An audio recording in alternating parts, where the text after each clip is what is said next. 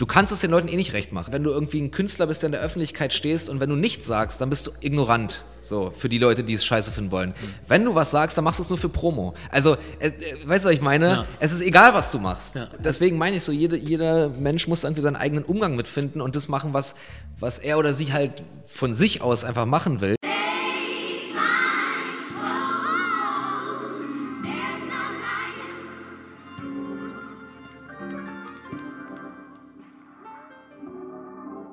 Yep, das ist der Made in Germany Podcast. Mein Name ist Junior und die heutige Folge wird präsentiert von Barbosa, einem Sport- und Modelabel, das von drei starken Jungs in Bochum gegründet wurde. Ja, ich feiere ihren Hasse, ich feiere ihre Klamotten, ihre Outfits, die mich hoffentlich neben meinen Gästen gut aussehen lassen. Einer dieser Gäste ist heute der Ehrengast, Felix Lobrecht. Buongiorno. Na, wie geht's dir? Es geht. Corona-Faust, ne? Barbosa, beste Marke Europas. Guck mal. Einfach mal so rausgehauen.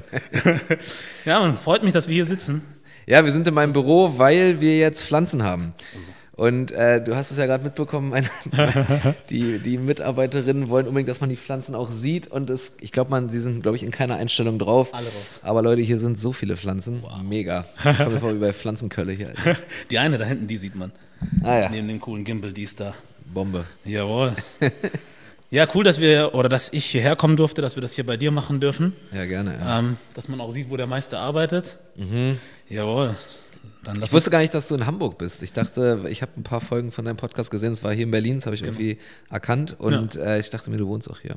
leider nicht. Nee, nee, ich, fahre mal hierher, aber ich finde es eigentlich ganz cool. Ist okay so. Weil, ja vorhin weil ich auch so selbstbewusst gesagt habe, ja, lass mal um 10.30 Uhr treffen, weil Ja. ich, ich, ich wusste nicht, dass ja wahrscheinlich Alles gut. bist um 7 Uhr wach, Alter. Alles gut. Ja. Ich habe gedacht, das mache ich mit, das Programm. So. Kein Ding. Aber ich habe tatsächlich nicht geschlafen, ja? Gar nicht. Nein. Die Sache ist, wenn ich morgens hierher fahre, Ja. Dann bin ich so ein Kandidat dafür, dass ich dann irgendwie so nachts noch einen Film anschaue, dann schlafe ich ein und dann wache ich auf und der Zug ist weg. So, und hier übernachten dachte ich mir dann mit diesen ganzen Corona-Verordnungen, keine Ahnung, wie das läuft. So, und dann habe ich gesagt, dann bist ein Soldat, bleibst wach und Thema, Thema Wecker. Wecker ist bei mir so ein Macht Ding. man nicht? Macht man, aber ich überhöre den einfach dann. Ah, echt, ja? Das ist ja das Krasse dann. Also ich schaue echt einen Film an und dann schlafe ich ein und dann Ah, höre ich ja. den Wecker einfach nicht. Ah, das ist witzig. Und das wollte ich nicht riskieren. Aber es ist krass, ich habe äh, zufällig auch richtig schlecht geschlafen heute. Ja? Ich weiß nicht warum, ich bin irgendwie voll spät eingepennt, ich glaube erst so um halb vier oder so und bin dann auch irgendwie so kurz vor acht irgendwie aufgewacht und konnte nicht mehr schlafen. Dann dachte ich mir, oh, komm, dann bleib ich jetzt auch wach. Sorgen? Weiß ich nicht. Nee, Stress irgendwie, manchmal, weiß ich nicht. Ich habe eigentlich die, äh, die Schlafbedingungen bei mir verbessert. So. Ich wohne im Dachgeschoss und es war mal übertrieben heiß. Und äh, ich habe jetzt eine Klimaanlage einbauen lassen, ein Schlafzimmer zumindest, damit es wenigstens schön kühl ist. Also eigentlich stimmt alles, aber irgendwie, irgendwie nicht. Tja, vielleicht gehen dir viele Sachen im Kopf rum, ne? Ja, wahrscheinlich, ja. Ja. Gibt ja einige Sachen, die man ja auch jetzt noch ansprechen könnte oder über die man sprechen kann. Diverse Sachen. Zum Beispiel Barbosa. Spaß. Nein, die nicht mehr. ich glaube, das haben wir jetzt schon erledigt gehabt. Das ist das Shirt auch von denen, oder? Das ist auch von denen, ja, genau. das ist das Logo. Das ist das Logo. Ist das ein, ein Ochse? Ein Ochse, ein Stier, ein Bulle. Ah, ja. Passt zu mir eigentlich auch ganz gut. Ja, ehrlich. mega. Weil ich, also nicht, weil ich das da bin, aber von der Einstellung her. Ich habe mir früher mal sagen lassen müssen, dass ich sehr stur bin. Ah, ja? sehr dickköpfig und dass ich damit nirgendwo hinkomme im Leben. Ah, ja. Ich bin trotzdem noch da. Also Ja, von daher. ja ich, ich, ich, ja, I feel it. Ja. Genau, das, das ist auch so ein Ding, wo ich mit, äh, bei dir auch mit ähm, einsteigen möchte. Mhm. Da hatte ich ja auch noch mal so ein paar interessante Fragen. Ähm, Ich finde es witzig, dass du deine Fragen von vornherein selber interessant nennst. also für mich interessant, sagen wir es mal so. Also ich will jetzt nicht behaupten, dass es für alle geil sein muss, aber für mich ist es super interessant. Ähm, ich hoffe für die anderen auch. Äh, Das ist ein guter Punkt, was du da sagst. Ähm, nee, ich habe jetzt was Geiles vorbereitet, Felix. Äh, so, ja. so voll selbstbewusst hier reinkommt. Ich glaube, ich mache voll einen geilen Scheiß. super, was jetzt kommt, abwarten. Ja. So. Ja, habe ich mir echt was eingebrockt mit dem Comedian zu witzig, dass dir deine Eltern gesagt haben, dass du zu stur bist und, und gerade eben hast du mir noch erzählt, dass sie dich nicht uneingecremt aus dem Haus haben gehen lassen. Ah, Das waren aber nicht meine Eltern, das waren eher so Lehrer und sowas. Lehrer, Arbeitgeber Lehrer? und so, ja, ja. ja. Ah, echt, ja? So und Leute drumherum halt so, Ah, ja. Mhm. die nicht zur Familie gehören. Die hatten alle so eine Meinung zu allem so und Ja. wenn du das machst, wirst du das nicht und dies und das. Ah, okay. Und zum Glück habe ich. Also zum Verständnis, deine Lehrer haben gesagt, mit der Sturheit kommst du nicht weiter. Deine Genau. Lehrer haben nicht gesagt, creme dich ein. nein, nein. ich glaube, das juckt die nicht. Die, das waren eher die Leute, die mich gefragt haben, wozu ich das überhaupt mache. Ah, ja, also ja. keinen Sinn dahinter sehen. Ah, verstehe. Mhm. Genauso wie mit dem Haare kämmen. Versteht auch kein Mensch, warum wir das machen. ja. Jetzt habe ich nichts mehr.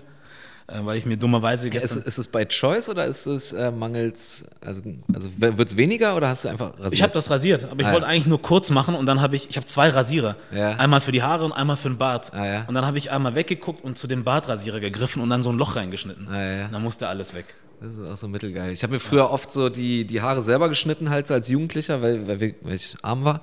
Und äh, dann bin ich auch einmal so, ich habe auch den, den Übergang, schneidest du mit so einem Spiegel, du guckst in einen Handspiegel und hier ist ein richtiger Spiegel. Und dann bin ich einmal so krass abgerutscht, dass ich einfach wirklich hier bis hier oben auf 0 Millimeter, musste ich da so ganz komisch irgendwie so einen Übergang schneiden. Äh, sah unangenehm aus. In der Not wird man erfinderisch, ne? Ja, ey, Armut macht erfinderisch. Das ist das. Tja, aber guck mal, wenn wir schon sowieso davon sprechen, von Sturheit und nicht im Leben weiterkommen und was auch immer, ähm, vielleicht fangen wir mal bei einer anderen Sache an. Ich weiß nicht, ob das das braucht bei dir. Ich glaube, der eine oder andere weiß schon, wer du bist. Ja. Trotzdem nochmal für die, die es nicht wissen, du bist Stand-Up-Comedian. Ja. Ähm, machst das auch ziemlich gut, so. Ah, danke. Ja. Oder? Also finde ich schon. Also cool machst du das auf jeden ich, Fall. Ich, ich habe meine Momente. Du hast deinen Moment. Äh, so viel dazu. Und ähm, du warst ja auch kein so ein einfacher Typ, habe ich so mitgekriegt. Also in der Doku, die du mir geschickt hast, die ich angucken durfte, Ah, ja? freundlicherweise, da hast du ja auch so ein bisschen über deine Jugendzeit so gesprochen. Und ähm, warst du ein bisschen rebellisch unterwegs, kann das sein? Ja, ich war halt so nervig, ja. Ich war irgendwie, ich war anstrengend, glaube ich. Und äh, hatte immer einen sehr sturen eigenen Kopf irgendwie, habe viele Sachen schon relativ früh einfach irgendwie auch nicht verstanden und nicht eingesehen und hatte irgendwie immer ein krasses Problem mit Autorität und so. Und ja, das, äh, ich glaube, ich könnte auch nicht, ich habe auch viel so normal in Jobs gearbeitet, ich glaube, das könnte ich gar nicht mehr. Also ich bin auch immer früher oder später rausgeflogen wegen meinem Autoritätsproblem. Ja.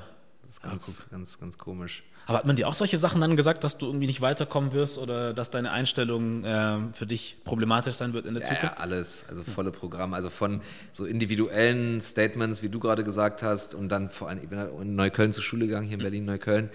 Und also, es klingt immer so ein bisschen klischee-mäßig, aber wir hatten auch wirklich einfach so abgewichste Lehrer, die halt wirklich da vorne standen, so aus euch wird eh nie was. So, komm, Scheiß, du- ihr könnt es gleich lassen. Also so nach dem Motto, ihr, ihr sitzt hier eure Zeit ab, wir sitzen hier unsere Zeit ab, Ja. keiner sticht sich ab, alles ist gut. Ja. Das ist schon krass, ne? Also, dass du irgendwie in der Position bist, Menschen ähm, eigentlich mitzuerziehen, so, Ja, ja, ja. aber einfach keinen Bock hast und sagst, ja, ist mir doch egal. Ja, ich habe aber mittlerweile auch irgendwie eine andere Empathie entwickelt. Also früher war es halt wirklich so, ah, scheiß Lehrer so, wie, warum behandelt ihr uns alle so kacke?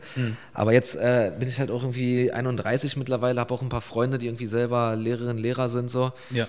Und ich sehe halt auch, wie fertig die sind, wenn die irgendwie, wenn die Klasse nervt, die sie Mhm. unterrichten. So. Und ich denke mir halt auch, ey, wir haben unsere Lehrer auch so misshandelt früher. Also die wurden so geknechtet bei uns auf der Schule. Mhm. Und dann irgendwann äh, bedingt sich das so wechselseitig. Weißt du, die Lehrer sind abgefuckt auf die Schüler, weil die Schüler sie scheiße behandeln. Und äh, die Schüler sind abgefuckt von den Lehrern, weil die Lehrer sie scheiße behandeln, weil sie vorher von den Schülern scheiße. Also es ist dann einfach so ein, so ein Kreislauf so. Mhm. Also ich habe da mittlerweile auch, ähm, auch mehr Verständnis für, aber früher als Jugendlicher war das halt echt so, ey, ja, danke. Dank, danke, dass aus uns nichts wird. so, es war, ja. Ja, naja. Du sagst Kreislauf, ne? Ja, ja. So ein Geben und Nehmen. So ja, man komisch. weiß nicht, es bedingt sich so wechselseitig, glaube ich. Ja. Ja. Aber bist du jemals irgendwie dann zu irgendeinem von diesen Menschen zurückgegangen, die dir gesagt haben, aus dir wird nichts und hast gesagt, übrigens, hier bin ich? So und ja, so aus Spaß mal so ein bisschen irgendwie mal so, keine Ahnung, ey, und irgendwie ein Foto von irgendeiner Show gepostet und drüber geschrieben, schöne Grüße an meine Lehrer oder so. Aber mehr so als Joke jetzt, nicht irgendwie so persönlich. Ich habe jetzt keinen Rachefeldzug oder sowas. Es gab auch äh, ein paar, paar Lehrerinnen und Lehrer, die wirklich cool zu mir waren, die immer fair waren, zu denen ich dann scheiße war, habe ich dann so rückblickend gemerkt. Ähm, aber insgesamt denke ich mir so, ja komm, ist eigentlich auch egal. ja, Naja. ja cool. Ähm, ich weiß nicht, ob ich das schon mal irgendwo mitgekriegt habe oder ob dich das, ja, das haben dich bestimmt Leute gefragt, was sage ich denn da? Wie bist du überhaupt zur Stand-Up-Comedy gekommen? Ich bin da so reingewachsen. Ich hab, das hat sich, habe ich gar nicht so forciert oder sowas. Ich bin irgendwie, ich habe jetzt einen ganz verschwurbelten Lebenslauf mit Schule verkackt und gejobbt und Ausbildung angefangen, abgebrochen, bla, Studium angefangen, abgebrochen, neues Studium angefangen, abgebrochen und irgendeine Station davon war ein Job in einem Büro. Habe ich so eine Ausbildung als Industriekaufmann angefangen, warum auch immer. So ganz irgendwie so reinquatschen lassen, dachte mir so, okay, irgendwie einfach erstmal ein bisschen Geld verdienen so. Und äh, das war so schlimm und alle um mich herum waren so drin in diesem Büroding, die dachten, also die, ich dachte das ist doch, das ist doch, das ist doch komisch, was wir hier. Ich dachte mir halt so, wenn, wenn, wenn, das jetzt, wenn dieser Standort hier jetzt drei Wochen zumacht, dann würde niemand auf der Welt es merken. Ja. Es, es, ist vollkommen egal, ja. ob wir gerade irgendwas hier machen. Aber alle um mich herum haben das halt so gelebt und ich wusste nicht, wohin mit meinem Ärger. Und dann habe ich das einfach so äh, irgendwie so aufgeschrieben damals am Computer, weil ich halt am Computer sitzen musste die ganze Zeit. Mhm. Und das war dann sowas wie mein erster Text irgendwie, der war auch Schrott, aber äh, irgendwie, so hat es angefangen. Da habe ich es meinem Bruder damals vorgelesen, mit dem ich auch immer noch eng zusammenarbeite, mhm. weißt du ja auch, wegen der Doku. Mhm. Ähm, hab denen das damals vorgelesen, der meinte, es war irgendwie witzig, es wäre cool. Und der wusste, dass es so ein Format gibt, das heißt Poetry Slam, dass man da einfach so Texte vorlesen kann und dann habe ich mich da irgendwie reinquatschen lassen. Dann bin ich in Neukölln auch im, im Heimathafen, war das damals, ich glaube 2009 oder so. Mhm. Einfach dann, habe es einfach da vorgelesen und dann habe ich irgendwie so ein paar Lacher bekommen auf der Bühne. Und ab diesem Moment war ich so voll angefixt vom auf der Bühne stehen und mhm. so Lacher. So. Und da habe ich angefangen, für die Bühne Sachen zu schreiben. Und ja, über diverse Umwege, viel harte Arbeit, viel Glück und alles Mögliche ist da jetzt sowas wie ein Job draus geworden. Ja, ja cool. Ja. Du hattest ja auch in der Doku, die ja, äh, ich, sag, ich sag mal so. Also die Doku, von der wir reden, 48 Richtig. Stunden Backstage mit Felix Lobrecht, gibt es äh, auf YouTube, Stand Up 44 heißt der YouTube-Kanal. Yes, sir. Genau, das ist ja ein, äh, eine Doku, die dein Special begleitet. Genau. Also wir haben mein aktuelles Programm Hype, mhm. äh, haben wir getaped für Netflix zwei Tage lang in Sehr Hamburg, schön. in deiner Hometown. Yes. Und, äh, und ich dachte mir halt schon, dass das irgendwie neben meinem regulären Touralltag schon mal was Besonderes ist, so eine fette Produktion drumherum. Und wollte es irgendwie so filmisch gerne festhalten. Ja. Und dann habe ich halt Hubertus Koch, aka Hubi, so ein Kumpel von mir, ein Filmemacher, mhm. äh, kennt ich, kennen bestimmt auch viele von euch, einfach gefragt, ob er Bock hat, diese Doku zu machen. Ja. Dann war er da zwei Tage mit uns unterwegs und äh, ja, ey, war dann am Ende echt so, so lächerlich, fast schon wie gescriptet, weil dann auch wirklich, mhm. das wirklich anstrengend war und ja. richtiger Kopfweg. So. Ja hat man so ein bisschen dann gemerkt, so gegen Ende so, wo ähm, hat man so ein paar Einstellungen gesehen, wo man dann gemerkt hat, dass es dann so, auch wo es kurz vor knapp war, kurz yeah, vor Einlassen so. Ich will jetzt nicht zu viel vorher verraten, sollen die Leute selber sehen. Also es ist wirklich, also natürlich haben wir nicht jeden, bei jeder, also ich mache 100 Shows im Jahr so, mhm. natürlich haben wir nicht bei jeder Show irgendwie eine fette Aufzeichnung drumherum, aber es gab wirklich noch nie so viel Ärger und Stress, mhm. wie zufällig bei diesen beiden Shows, die getaped wurden. Ja. Das war echt, äh, ja. Also jetzt rückblickend war es cool, weil es halt dadurch ein hochwert, also besserer Film ist. Ich glaube, es ist dadurch ein bisschen spannender. Ja. Aber vor Ort war es echt kopfig. Ja. Glaube ich dir. Ja, musstest auch ein bisschen äh, mehr Verantwortung dann übernehmen, ne? Naja. Für die ganze Sache, für Sachen, die eigentlich nicht so dein Bereich sind. Ja, aber das ist so ein bisschen auch das, worüber wir vorhin gesprochen haben. So ich ich glaube, wenn man so stur ist und so seinen eigenen Kopf hat, dann ähm, will man auch, dass alles so wird, wie man es selber haben will. Mhm. So gerade im künstlerischen Bereich ist ja ist ja dein Name alles, was du hast. So, du stehst immer mit deinem Namen so für dein Zeug. Mhm. Und äh, dann setze ich mich lieber da selber noch äh, kurz vor Showbeginn ans Lichtpult, mhm. anstatt mich dann am Ende zu ärgern, weil mir das Licht nicht gefallen hat, weißt du, ich meine. Und Dickköpfigkeit ist oft auch ein Symptom von Perfektionismus. Hm. So im Guten wie im Schlechten. So. Es gibt ja auch so ja. krankhaften Perfektionismus, ja. aber manchmal gibt es auch einfach so dieses, nee, das, ist, das gefällt mir so noch nicht. Ja. Wir müssen da noch, ich will jetzt meinen Dickkopf durchsetzen, dass hm. es so wird, wie ich es will. So. Es ist halt, wie du sagst, ne? am Ende des Tages wird keiner dann äh, den Typen am Licht oder am Ton fragen, warum es schiefgelaufen ist, sondern das ist dann dein Name und dann ja, hast genau, halt niemand sagt, oh, das Licht von Akin war scheiße, ja. sondern sagen so, das Special von Felix irgendwie komisch aus. Deswegen verstehe ich das voll und ganz. Ähm, Du hattest aber auch noch was anderes Interessantes, also für mich Interessantes. In dem, Nächste geile Sache. Finde ich auch richtig geil, übrigens, ähm, gesagt. Und zwar ging es darum, ähm, dass du darüber gesprochen hattest. Was war der Punkt? Jetzt habe ich mich selber rausgeredet aus der Sache. Es ging darum, dass. Das ist richtig interessant bisher. Spaß. Jetzt bringt er mich raus. ähm, ah, ich habe es wieder. Die Station. Du hast ja davon gesprochen gehabt, so grob, dass man normalerweise, wenn man dieses Stand-up-Comedy-Ding rein möchte, ja. gewisse Stationen durchlaufen muss, ja, die du einfach mal geskippt hast, so, weil du dein eigenes Ding machen wolltest. Kannst du irgendwie mal erklären, was das für Stationen sind, die man normalerweise durchlaufen muss und warum du das anders machen wolltest? Mhm. Ähm, ja, also es gibt einfach so eine, also es gibt in jedem Job gibt es ja sowas wie so eine Ochsentour, die man einfach machen muss, einfach so diesen langen, nervigen Weg irgendwo hin, so sei es als, was weiß ich was, äh, Politiker, YouTuber, e egal was, du musst immer diese Scheiß-Sachen machen und irgendwann wird es halt hoffentlich mal besser. Und äh, im Comedy-Game ist der klassische Weg halt so, dass du einfach anfängst, dir irgendwie Material zu erarbeiten und dann bei so Mix-Shows viel auftrittst. Mix-Shows sind einfach Events, die irgendwie organisiert sind, wo dann zehn Comedians auftreten, fünf Comedians auftreten, was weiß ich was, die haben dann jeder so fünf Minuten, zehn Minuten, 15 Minuten Slot, mhm. kriegen da einfach eine feste Gage für und äh, diesen Hustle machst du halt und äh, probierst dir halt so Publikum zu erspielen, Material zu erspielen, Bühnenzeit einfach zu kriegen, damit du üben kannst, besser wirst. Äh, dann fängst du irgendwann an mit vielleicht mal nicht 15 Minuten, sondern mal 30 Minuten so einen Headliner-Spot zu kriegen oder sowas, dass du mal länger am Stück spielen kannst. Dann fängst du vielleicht mal mit einem Duo-Abend, dass du mit einem anderen Comedian oder was weiß ich, was dir einen Abend teilst, jeder macht 45 Minuten, mhm. dass du halt immer länger auftrittst, weil das Ziel von einem Comedian ist immer Solos, Solos spielen, also ja. eigene Shows spielen, wo du die Show bist. Weißt du, da sind deine Fans im Publikum und es, nur du bist auf der Bühne. Und so probiert man sich das halt so ewig zu erarbeiten. Und ich hatte halt dadurch, dass ich, ich bin dann so ein bisschen im Poetry Slam hängen geblieben, nachdem mein Bruder mich darauf gestoßen hat, war dann da, glaube ich, auch so fünf, sechs Jahre, glaube ich, mit unterwegs. Mhm. Und ähm, ich hatte das, also ich, ich habe auch diese Ochsentour gemacht. So. Ich habe diese ganzen Opfershows überall gespielt bin äh, für 50 Euro ein Stück Pizza quer durch Deutschland gefahren, so wurde beim Schwarzfahren erwischt, weil ich die, weil ich das Geld für das Zugticket nach Bremerhaven, was weiß ich, was nicht auslegen konnte. Also ich habe diesen ganzen Weg gemacht, aber ich habe halt nicht die Comedy-Ochsentour gemacht, sondern ich konnte mir quasi meine Poetry Slam-Zeit als Ochsentour anrechnen lassen, so mäßig. Ja. Und hatte dann das Glück, dass ich damit relativ erfolgreich war im, im Rahmen dieser Poetry Slam-Möglichkeiten. Und als ich dann quasi final zu Comedy äh, rüber geswitcht bin, hatte ich schon ein paar Fans. So, und deshalb konnte ich diese Ochsentour Comedy so ein bisschen überspringen. Mhm. Und ich konnte direkt quasi meine Soloshows machen. Waren dann ganz klein, irgendwie 100 Leute oder so oder was. Aber ich musste nicht nochmal Kabarett-Bundesliga machen und diese ganzen Mixed-Shows nochmal, ja. weil ich habe das ja schon sechs Jahre lang gemacht halt bei ja. Poetry Slams. Okay, also hast du doch schon ein paar, paar Meilen hingelegt. Ja, das, ja. also kein Mensch, der erfolgreicher Comedian oder auch Musiker oder Künstler ist, hat nicht diesen Hurenweg gemacht. Mhm. und das Schlimme ist, und das ist auch, das ist auch ganz tragisch, dass ähm, jetzt auf Comedy bezogen, jeder erfolgreiche Comedian muss diesen Weg gehen. Also du musst die ganzen kleinen Kackshows machen, mhm. ohne Geld rumreisen, dich selber ausbeuten. Also diese ganzen, es muss, diesen Weg muss jeder gehen. Der, also jeder, der erfolgreich ist, ist diesen Weg gegangen. Aber noch lange nicht jeder, der diesen Weg geht, ist irgendwann mal erfolgreich. Mhm.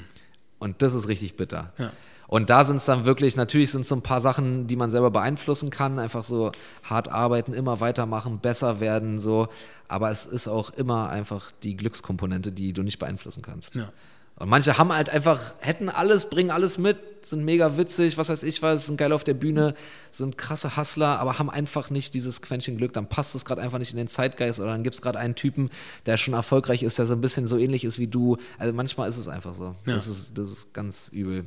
Also deswegen, ich bin stolz auf mich, wie weit ich gekommen bin, aber ich bin auch, ich weiß auch, dass es absolut äh, nicht nur mein Verdienst war. Absolut Glück einfach. Ja. ja. Bist du mal an so einen Punkt gekommen, wo du dich wirklich fragen musstest, hey, werfe ich jetzt alles über Bord und mache was anderes, was sicherer ist? Oder hast du gesagt, nee, es gibt für mich keine andere Option, ich ziehe das durch bis zum bitteren Ende? Ja, ich glaube, so als, als Künstlerin oder Künstler kommst du irgendwann zwangsläufig an den Punkt, wo du dich entscheiden musst, ob du es probierst oder nicht. Mhm. Und bei mir war das, glaube ich, so 2015, 2015, 2016, weiß ich nicht mehr so genau, habe ich dann mein Studium abgebrochen und gesagt, ich probiere das jetzt einfach. Ja. Und da habe ich mich ja quasi gegen Sicherheit entschieden und für das. Und äh, ja, es war auf jeden Fall die beste Entscheidung meines Lebens. Ja. Ja. Wie war es mit Familie? Was haben die dabei gedacht? Ach, mein Vater ist mit sowas cool, so der, äh, ach, der, der, der der freut sich einfach, wenn ich irgendwas mache. So, also wäre wär, wie gesagt ein schwieriger Jugendlicher. Mhm. So, mein Vater hat mir mal irgendwann so in so einem erwachsenen Moment unter Männern so, also weißt du, wenn man je älter man wird, redet man ja auch einmal ganz anders mit seinem Vater beispielsweise, hat so ein ganz anderes Verhältnis, mhm. mehr so auf Augenhöhe. Ja. Hat mein Vater mir auch mal so ganz ehrlich so einfach so gesagt, so, ey, ich dachte irgendwie, du, du, rastest irgendwann aus und kommst in den Knast oder so eine mhm. Scheiße. Mhm. So, weil ich, weil ich früher mal krass aggressiv war und so.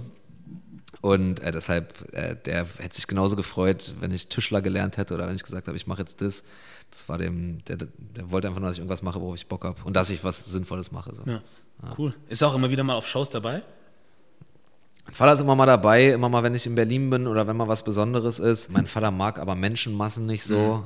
Mhm. Und für ihn leider, für mich glücklicherweise sind meine Shows, wenn nicht Corona ist, Menschenmassen. Ja. Deshalb ist es für ihn schwierig, sich da reinzusetzen manchmal. Aber ja, ja, der kommt schon. Also manchmal zwinge ich ihn dann auch einfach. Ich mir denke, so ist es jetzt, komm, ey, es geht gerade nicht um dich. Ja. So, guck dir das an. Aber ist er bestimmt dann auch froh danach, oder? Dass er da war und Ja, dann ja, sehen total. kann, was der Sohn alles hingekriegt hat. So. Also wenn man guckt, wo du warst irgendwie als junger Mann irgendwie, bisschen problematisch oder schwierig oder rebellisch, wie auch immer man es nennen will. Ja. Und jetzt füllst du halt irgendwelche Hallen. So. Ja, ja, einerseits das und andererseits ist man ja auch immer stolz auf sich selber, wenn man irgendwas wie eine Phobie hat und dann einfach sich dem nicht, Das auch also wenn man sich dann einfach traut, so nee, ich gehe jetzt raus, auch wenn ich irgendwie ein komisches Gefühl dabei habe. So. Ja. Also so beides. Also er geht immer mit einem guten Gefühl dann von diesen Shows, ja. Cool. Wenn er es mal macht.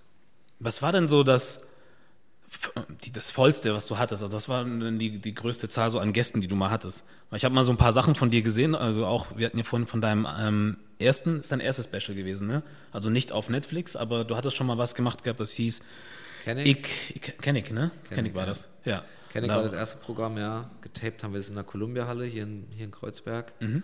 Ich glaube, da waren irgendwie 1400 oder sowas. Das war auf jeden Fall damals meine größte Show. Mhm. Ja, jetzt meine größten Shows, äh, die alle auch ausverkauft waren, haben jetzt Corona-bedingt nicht stattgefunden. Mhm. Aber die größte Show, die stattgefunden hat, war in Düsseldorf. Ich glaube, da waren 5000. Ja. Ja. Und wir hatten jetzt noch so eine Arenentour irgendwie eigentlich, die hätte jetzt im Mai sein sollen. In, in, in Hamburg in der Barclaycard, in Berlin in der Benz World, in München in der Olympiahalle und in Köln in der Lanxess Arena. Ja. Aber es ging jetzt halt alles nicht. Ja. Und, ja, Tja. wegen Corona. Ärgerlich, ne? Das ist ein klassischer Fall von ärgerlich, ja. Ja. Also um das milde auszudrücken. Ja. Ich glaube, dir geht es dann wahrscheinlich nochmal ganz anders. richtig Dollar Arschfick. Ja. Boah. Ich möchte auch ehrlich gesagt kein irgendwie Salz in die Wunden streuen oder sowas. Die- das Ähm, ist alles- Aber es ist halt interessant, also für mich ist es schon wieder interessant ja. zu, zu sehen, was Leute dann halt machen, wenn sie halt ähm, mit solchen Problemen konfrontiert sind. Mhm. Weil dann hast du zum Beispiel irgendwie einen Sido, der auch irgendwie Sachen geplant hatte Ja, ja. und dann auf einmal Autokino-Konzert Autokino, ja. macht. Oder wir hatten vorhin von Dave Chappelle gesprochen, der dann irgendwie sich so ein Hochzeitspavillon Ja, mietet ja, ja. und die Leute so verteilt, dass die schön voneinander getrennt sind. Ja, ja. Auch gleichzeitig dann Merchandise mitverkauft oder verschenkt, weiß ich nicht, weil die dann auch seine Corona-Masken anhatten, Mhm. wo sein Name drauf war. Dann sieht man halt, dass die Leute irgendwie auch dann äh, kreativ werden müssen, Ja. zwangsläufig. Und da hatte ich mich gefragt, ob du auch irgendwie in der Richtung irgendwas äh, denkst, irgendwie was du machen könntest oder Ja, wir haben, ähm, also ich habe ja einen Podcast, einen wöchentlichen gemischtes Hack. Ähm, und wir haben, als es ernst wurde mit Corona, ist übrigens witzig, ich habe neulich einfach so, kennst du so die, als wir Corona alle noch nicht so richtig ernst genommen haben, ja. So, dann habe ich so einen alten, ultra ignoranten Tweet von mir gefunden, äh, wo, ich auch denke, mit den Informationen, die man heute hat. Ja, ja ich habe getwittert, ähm, was war das? Ach so, genau, Shows nächste Woche finden ganz normal statt. Wer Corona nicht in Kauf nimmt, hat die Tickets nicht verdient. so klassischer, klassischer Februar-Tweet. Ja. Ähm, ja.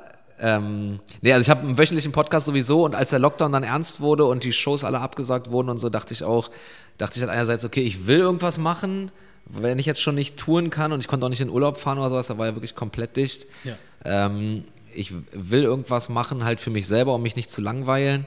Und andererseits, ähm, da, lustigerweise hat das Sido auch mal in einer Story gesagt, glaube ich. Der hat dann auch lange dieses Format gemacht, äh, zu Hause mit Sido, wo er da jeden Freitag irgendwie von morgens bis abends live gewesen ist. Und er meinte halt, und das sehe ich ähnlich, so dass wir Entertainer auch irgendwie, das ist auch ein bisschen unser Job in so einer Zeit, sich jetzt was einfallen zu lassen, weil unser Job ist es ja, Leute zu unterhalten. Ja. So. Und deshalb habe ich dann mit, mit Tommy Schmidt, meinem Podcast-Partner, dann überlegt, äh, noch ein zweites Format irgendwie podcastmäßig an den Start zu bringen. Und dann haben wir quasi so, eine, so, so ein Format gefeatured, das heißt fünf schnelle, also gemischtes Hack, fünf schnelle Fragen an, war so ein Interviewformat. Und äh, das haben wir dann halt uns schnell darum gekümmert, das mit Spotify da einzutüten und haben dann halt diese zusätzlichen Folgen da produziert. Dann liefen wir quasi sechs Wochen, zweimal pro Woche, Mhm, hatten immer einen Interviewgast am Start. Äh, ja, also Autokinos, ich habe dann relativ schnell mitbekommen, dass auch Comedians und so das machen. Das dachte ich mir von vornherein, das wird nichts. Ich werde nicht vor Autos auftreten. Das ist, ich werde nicht auf dem Parkplatz bomben. Also, weißt du, also das, weil das ist es in meinen Augen so. Es gibt viele, die es gemacht haben. Es war wohl für viele auch okay, aber ich dachte mir so, nee, das meine ich. Ähm, ja, ansonsten haben wir halt irgendwie probiert, unser Klamotten-Game hier 12K, 12K Fashion fast so gut wie Barbossa, sage ich ja, immer. Ja, ja, mindestens. Mindestens. ja, haben wir halt uns da viel drum gekümmert. So. Ich hatte aber jetzt auch das Glück, so machen wir uns nichts vor, so die letzten Jahre liefen gut für mich. So. Ich hatte jetzt nicht den krassen ökonomischen Druck, jetzt irgendwie was machen zu müssen. So. Ja. Äh, das war so, so mein Privileg, was ich mir halt erarbeitet habe. So, ich kann das Ding hier gerade aussitzen. Ähm, ich, mich nervt es einfach nur, mich macht es traurig, mir fehlt es Touren so. Ich, äh, mir, ich, ich vermisse jeden Aspekt am Touren, Ja. selbst die Sachen, die mich sonst nerven, so diese langen Autofahrten und Warten und bla. Aber das alles würde ich gerade richtig, ich würde gerade, ich würde gerade richtig gern auf der A9 sitzen. Ja. Weißt du, ich meine? Jetzt um, auf jeden Fall. Ich hätte richtig Bock, habe ich dir vorhin erzählt, dass ich in Baden-Württemberg und Bayern immer von den Bullen rausgezogen werde, so wenn wir einfach da durchfahren. Ja. Ich hätte gerade richtig Bock, mich mit einem schwäbischen Polizisten zu streiten, wenn ich dafür später äh, meine Show in der, in der Liedermacherhalle in Stuttgart spielen kann. So. Also ich meine, ja, ist äh, ärgerlich. Aber ja, es, äh, es, wir haben dann die Tour vom, äh, vom Frühling, sollte die eigentlich sein. Mann, also was mich am meisten nervt, ist, dass mein kompletter Jahresplan gefickt ist, weil wir hatten so einen geilen Plan. Wir hatten jetzt noch eigentlich bis Mitte Mai, also bis jetzt vor einem Monat, hätten wir noch Shows gehabt. Dann wäre das Programm Hype eh abgespielt gewesen. Ja. So, und dann wäre äh, wär dann irgendwie äh, im, im, im Herbst irgendwann wäre dann mein Netflix-Special rausgekommen und irgendwie ähm, so im März 21 hätte ich dann ein neues Programm gemacht. Hätte jetzt richtig schön von Mai bis März Zeit gehabt, neues Material zu schreiben, das alles geil zu machen hier auf den, auf den kleinen Mics in Berlin und so, Previews zu spielen, Testshows zu spielen und äh, quasi das, das Netflix-Special als Promo zu haben für die Tickets fürs nächste. Alles nicht. Nichts davon findet statt. ja. Das ist äh, richtig ärgerlich. Bisschen kacke, ne? Also milde wieder ausgedrückt, aber Ja. ich, weiß, ich weiß es nicht, das weißt du besser. Kann das vielleicht sein, dass du mittlerweile an so einem Punkt bist, was jetzt deine Karriere angeht oder dein Dasein als Künstler, der auch irgendwie es- etabliert ist hier in Deutschland, dass du Sachen vorschlagen könntest, zum Beispiel irgendwie, dass du irgendwelche verrückten Ideen haben kannst und irgendwo zu jemandem hingehst und sagst, hey, habt ihr irgendwie Bock, mal irgendwas zu machen? Und die dann auch einfach Ja sagen würden, weil du du bist. So, und die denken, das könnte funktionieren. Ähm, auf jeden Fall, also im Vergleich zu mir selber von vor ein paar Jahren, also auf jeden Fall mehr. Aber ich bin irgendwie kein, ich mag Fernsehen nicht, so ich mache ungern Fernsehen. Und nicht mal so böse, aber Fernsehen, da entscheiden zu viele Leute mit. Es gibt zu viele Leute, die da nochmal drüber gucken. Fernsehen ist immer Kompromiss und das beißt sich mit dem, worüber wir vorhin gesprochen haben. Ja. Äh, Kompromisse beißen sich meistens mit meinem Perfektionismus. Ja. Und ähm, deshalb mache ich dann die Sachen, also wenn ich jetzt wirklich so eine krasse Idee hätte, würde ich dann lieber selber machen. So. Ja. Bist du auch schon von Sachen weggetreten, weil du schon damit gerechnet hast, dass du gewisse Kompromisse eingehen musst, die du nicht eingehen willst? Ja, ich sag Fernsehanfragen eigentlich fast immer ab. So. Außer es ist jetzt irgendwie sowas, irgendwas Geiles, worauf ich einfach so, so Bock hab oder auch mal sowas Randommäßiges. Ich war auch schon mal bei Kai Pflaume in der Rateshow. So. Ja? Hatte ich einfach Bock drauf. So, äh, Shoutout an Olle Kai, alter bester Mann. äh, hatte ich einfach Bock drauf so, aber irgendwie so klassisches Comedy im Fernsehen gefällt mir meistens nicht. So. Ja. Ja. Und dann mach ich, mach ich, nehme ich mich lieber selber auf und stelle irgendwie Sachen, die ich nicht mehr live spiele, bei YouTube hoch oder tape halt mein, mein, mein Special dann und irgendwie so. Ja. Kann man machen. ja. Ha. Was ich fragen wollte, macht das überhaupt, musst du sagen, Sinn von Hype zu sprechen? Also worum es überhaupt gehen würde oder worum es überhaupt geht? Wie meinst du? Also das Programm, warum es Hype hieß oder Hype heißt, was du dir dabei gedacht hast? Ah, ich fand den Titel einfach geil, ich fand das irgendwie catchy und äh, so hat sich das damals angefühlt. So, da ging es dann nach meinem ersten Programm, ging es dann irgendwie nochmal los, dass sich die Shows auf einmal, ohne dass ich irgendwas verändert habe, so verdoppelt haben von der Größe her. Und dann innerhalb, also und dann während ich Hype gespielt habe, dann gab es nochmal so Levels, die einfach so passiert sind. Äh, und also es war dann am Ende so, ein- war eigentlich mehr so ein, ja, nicht so ein Joke, aber so hat sich so ein bisschen für mich so angefühlt und ich fand das Wort einfach geil. Ich finde, das klingt irgendwie frech für eine Comedy-Show, das einfach so zu nennen. Ja. Und dann wurde es so ein bisschen zur Self-Fulfilling Prophecy. Ja. Ja. Cool. Äh, wunder dich übrigens nicht, ich stelle manchmal Fragen einfach so random, ne? Also mal bin ich hier, mal bin ich da, Ja, ja. so wie sie mir gerade in den Kopf kommen. Ja, ja. Ähm, aber gut, das ist Hype. Ähm, was ich mich frage ist, wie soll ich das erklären? Am besten so, dass ich es verstehe. Das wäre am besten wahrscheinlich, ja. Also so wie ich dich wahrnehme jetzt und auch wie ich es von anderen Leuten gehört habe, so eine Freundin von mir hat zum Beispiel gesagt gehabt, als ich ihr gesagt hatte, dass ich mit dir dieses Interview drehen werde, mhm. meint sie, ah, voll cool und so. Ja. Felix, ja, das ist, das ist so ein cooler Typ, der ist wie der, wie der nette Junge von nebenan. So. Ah, ja? Der ist ganz cool und so. Kann ich mir gut vorstellen, dass er solche Sachen mitmacht. Ähm, ich finde auch, du hast so, so was so Cooles, was Lockeres so. Ja. Aber gab es schon mal diesen Moment, dass Leute das falsch verstanden haben und das für Arroganz verwechselt haben? Ist ja schon mal vorgekommen, also irgendwie entgegengekommen? Ja, extrem. Ja, dass die Leute das missverstehen und denken, weil du halt so gelassen bist, wie du bist, einfach, mhm. dass die das mit Arroganz verwechseln? Ja, wahrscheinlich auch nicht immer nur verwechseln. Also ich bin, bin, ich bin auch kritisch mit mir selber, so wahrscheinlich komme ich auch wirklich oft einfach so rüber. Ja. Ähm, und ja, weiß ich nicht. Ja. Ich bin, also was wirklich viele Leute mit Arroganz verwechselt haben, immer im, im, in meinem Leben, ist, wenn, also ich bin eigentlich kein Entertainer-Typ so im normalen Leben. Ich bin nicht so ein krasser Mittelpunktmensch. Also ich war auch nie der Klassenclown oder sowas. Mhm. Ich war immer so witzig mit meinen Freunden mit meinen Geschwistern, bla. Aber wenn ich jetzt neu irgendwo in einem Raum, in einem Raum bin voller Menschen, die ich nicht kenne, so dann äh, probiere ich da nicht mit allen zu connecten und da irgendwie die, die, die Jokes zu suchen, so. Sondern ich sitze da meistens erstmal still irgendwo und gucke mir das an, so, einfach um das so für mich selber einzuordnen, so und halte mich erstmal zurück. Und, und dieses Still in der Ecke sitzen wird oft als, ah, guck mal, der ist zu cool für uns. Mm. So, der hat keinen Bock mit uns rumzuhängen.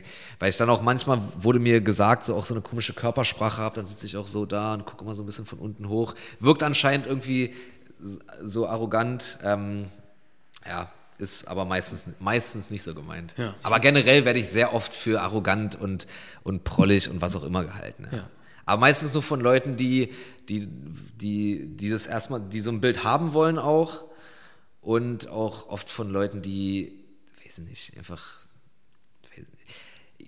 Es ist auch, ich, das ist auch so ein deutsches Ding irgendwie, hm. so diese Understatement-Kultur, so finde ich, finde ich auch manchmal albern. So. Okay. Also, naja, so dieses, ähm, naja, guck mal, ich verkaufe Arenen aus, so ich brauche jetzt nicht so tun, als wenn ich, äh, als, weißt du was, ich, ich, muss jetzt nicht so tun, als wenn ich nicht erfolgreich wäre oder mhm. als, oder als muss, ich muss jetzt nicht irgendwie hier den, den, weiß ich was, ja. Felix von vor fünf Jahren noch spielen, so der, der broke und weiß ich was war, so. Ja, kenne ich, hast recht. So, ja. Ich bin stolz auf mich so, ich bin als Halbweise aufgewachsen äh, im Erdgeschoss von einem Sozialbaualter mit zwei Geschwistern mhm. in Neukölln, so ich, ich, ich freue mich, dass ich äh, jetzt irgendwie genug Kohle für mich und meine ganze Familie habe. So. Ist, ja, das, das, sehe ich nicht ein, das zu verstecken. Ich ziehe, früher habe ich die Klamotten von meinem Cousin aufgetragen, so mhm. jetzt hole ich mir die Klamotten, auf die ich Bock habe. Ja. Und ich sehe nicht ein, äh, das irgendwie nicht zu machen, nur weil irgendwelche anderen Leute, die das nicht verstehen oder nicht verstehen wollen oder das prollig finden wollen, das halt prollig finden. So. Das stimmt, ja, das ist echt so. Da hast du schon recht, dass es so ein deutsches Ding ist.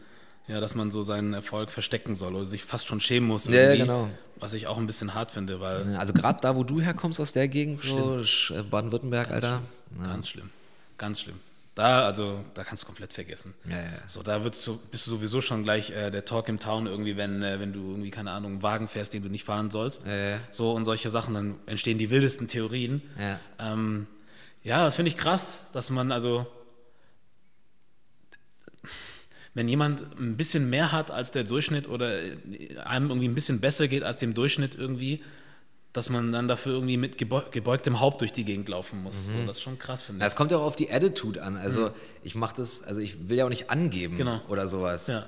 Das ist was anderes, wenn du jetzt hier irgendwie ja, ja, den auf Leute runter ja, nee, machen würdest vom Club. Ja, ne? nee, genau. Machst du ja nicht. Ich, ich, äh, ich, ich mache das für mich, wenn ich Bock drauf habe und wenn nicht, dann, dann mache ich es nicht. Ja. Aber ich sehe es nicht ein, mich in irgendeine Richtung da irgendwie einschränken zu lassen. So. Ja.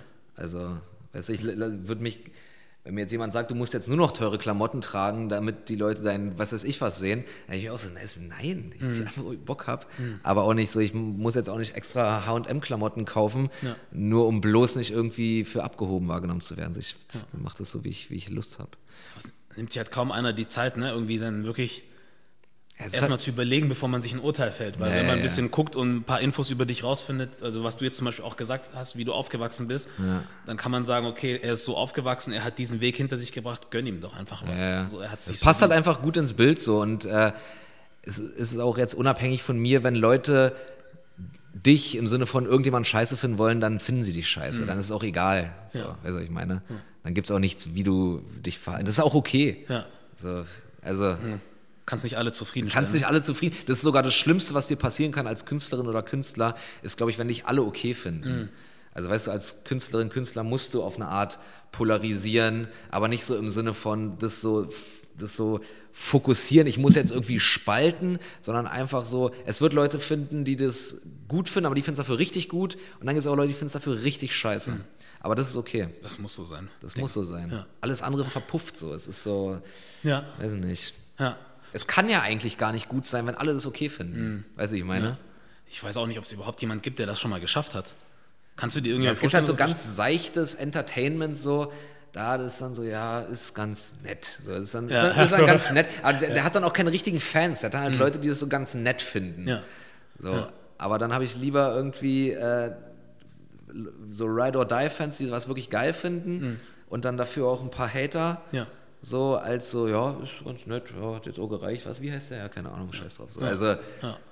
weiß nicht. Ja, da ist was dran. Aber ich gebe mir keine Mühe, das irgendwie so zu. Ich mache das nicht mit Absicht. So. Okay. Ich, ich probiere halt wirklich irgendwie weitestgehend ähm, mich nicht zu verstellen und ja. so zu sein, wie ich bin. Und ja. natürlich ist auf der Bühne stehen immer irgendwie eine gehighlightete Version von einem, so, mhm. ist ja klar. Wäre total anstrengend, wenn ich immer so bin wie auf der Bühne, so. Ja. Äh, aber es ist, ähm, es ist schon alles irgendwie von mir. So. Ja, das ist gut. Also du bist ja in einem Podcast, äh, wenn wir jetzt hier was aufnehmen, auch auch ein bisschen anders, aber mhm. bist ja trotzdem du. Also bist halt ja. eine Facette, du bist die Podcast-Facette gerade von dir, so ja, du? Genau. Ja. Macht Sinn. Ja. Mhm. Mir ist was eingefallen, weil das hattest du vor ein paar Minuten nochmal angesprochen gehabt, ähm, von der Aufgabe eines Entertainment, Entertainers, also zu, zum, auch in solchen Zeiten wie heute. Ja. So, wir haben ja Corona, wir haben ähm, George Floyd oder überhaupt diese ganze Black Lives Matter-Geschichte und so. Ja. Ähm, und ich kenne das von Mitmenschen so, dass die Erwartungen immer da sind, dass jemand in deiner Position oder in der Position von anderen Künstlern oder Leuten, die im öffentlichen Leben stehen ja. und eine größere Reichweite haben, der hätte eigentlich was sagen müssen, ja. er hätte was tun müssen. Denkst du wirklich, dass man das muss und vor allem ist das auch etwas, was, du, was man dann auch in den Content mit einfließen lassen muss? Mhm. Oder wie, wie, wie ist deine Sicht da, was das angeht? Weil wir haben ja vorhin auch nochmal über Dave Chappelle gesprochen, ja, ja. der halt sehr politisch unterwegs ist. Ja, so und auch dann die Sachen wirklich beim Namen nennt und drüber spricht und dem es dann halt auch scheißegal ist, was die Leute sagen. Ne? Der hat ja, diese, diese ganze Geschichte um Harvey Weinstein und Louis C.K. und so angesprochen und Michael Jackson und so. Und hat ja dafür auch richtig Backlash gekriegt, so. Ähm, was er aber trotzdem wohl in Kauf genommen hat. Ähm, und es gibt aber dann halt andere Leute auch, die natürlich gerne im Bogen um solche Sachen machen, weil mhm. sie sich damit nicht irgendwie behaften wollen. Irgendwie mhm. so. Ähm, was denkst du jetzt, weil du hast ja vorhin das gesagt gehabt, dass du das schon so siehst, dass Entertainer in dieser Zeit schon die Leute mit unterhalten sollen. Ja. Aber ist es auch eine Aufgabe von einem Entertainer, sich mit diesen Themen zu beschäftigen, öffentlich? Ich glaube, man muss gar nichts machen. Ich glaube, da muss einfach jede Person irgendwie seinen, ihren eigenen Umgang mitfinden. So, ähm, ich ich probiere immer mal wieder sowas zu machen, mich zu, mich zu Themen zu äußern, die mir irgendwie am Herzen liegen oder wo ich irgendwie das Gefühl habe, äh, was, was zu sagen zu wollen oder irgendwie klar zu machen, wo, wo ich bei bestimmten Diskussionen oder sowas stehe. Ähm, aber von Künstlern aller Art zu erwarten, dass sie auf einmal, wenn sowas Black Lives Matter, George Floyd, wenn sowas ist, dass auf einmal alles, was sie machen müssen, nur noch darum geht, halte ich auch für Blödsinn. Hm weil Entertainment, der, welches inhaltlich nichts damit zu tun hat, in schwierigen Zeiten auch hilft, ja. auf eine Art. Also es hilft auch in schlimmen Zeiten, glaube ich, äh, über, über mal, sich mit was ganz anderem zu beschäftigen und einfach mal zu lachen. Hm. So. Oder einfach einen Song, völlig unpolitischen Partybanger-Song zu hören. So. Ja was einen ablenkt, was einem auf andere, was einem mal wieder ein positives Gefühl gibt. So. Also ich glaube, es bringt auch nichts, wenn man von allen Seiten gezwungen wird, so sich permanent in diesem Elend zu suhlen. So. Also ich glaube, es ist immer, also ich glaube, es ist beides so. Man, ich finde, also ich finde Künstler meistens besser, die sich positionieren, wo ich einfach weiß, woran ich bin. Mhm. So, aber nicht jetzt so auf eklig, sondern einfach so, so ist es, deal with it die aber trotzdem auch weiter ihren Job machen. So. Mein Job ist es, Leute zu unterhalten. So. Ich bin kein, bin kein Priester, so. ich bin kein Imam, Alter. Ich habe, weißt du, ich meine, ja. ich erzähle Witze. So. Ja. Man muss sich auch nicht höher hängen, als, als man. Und ich finde Humor, äh, Humor ist auch einfach eins der besten Tools, um wirklich schlimme Sachen zu verarbeiten. Also ich finde, man kann Themen wie, was weiß ich was, Ungleichheit, Rassismus, Sexismus, kann man mit nichts besser auf den Punkt bringen als mit Humor. Das ist ja eigentlich auch der, der, der Gedanke hinter Comedy immer gewesen. Ne? Ja, total. So, dass man die Sachen- Verstehen wenige, aber Ja. das, ist, das, das, ist, Ja. das ist die Aufgabe von Jokes. Ja. Irgendwie über eklige Sachen Witze zu machen, um sie, um zu zeigen, wie eklig sie sind und um da vielleicht ein bisschen so diese rein negative Konnotation rauszunehmen. So. Ja. Aber ich glaube vor allem dadurch, dass wir ja nicht nur die Nachrichten haben, die uns gewisse Botschaften übermitteln, sondern auch Social Media haben Ja. und Sachen überall jederzeit verfügbar sind. Also dann hast du ja eine Schreckensnachricht nach der anderen. Ja, total. Und dann auch unter Leuten, ne, dass man dann in Gruppen dann nochmal sagt, und hier habe ich noch ein Video und Ja, da ja, habe ich noch, der hat das gesagt, das, das.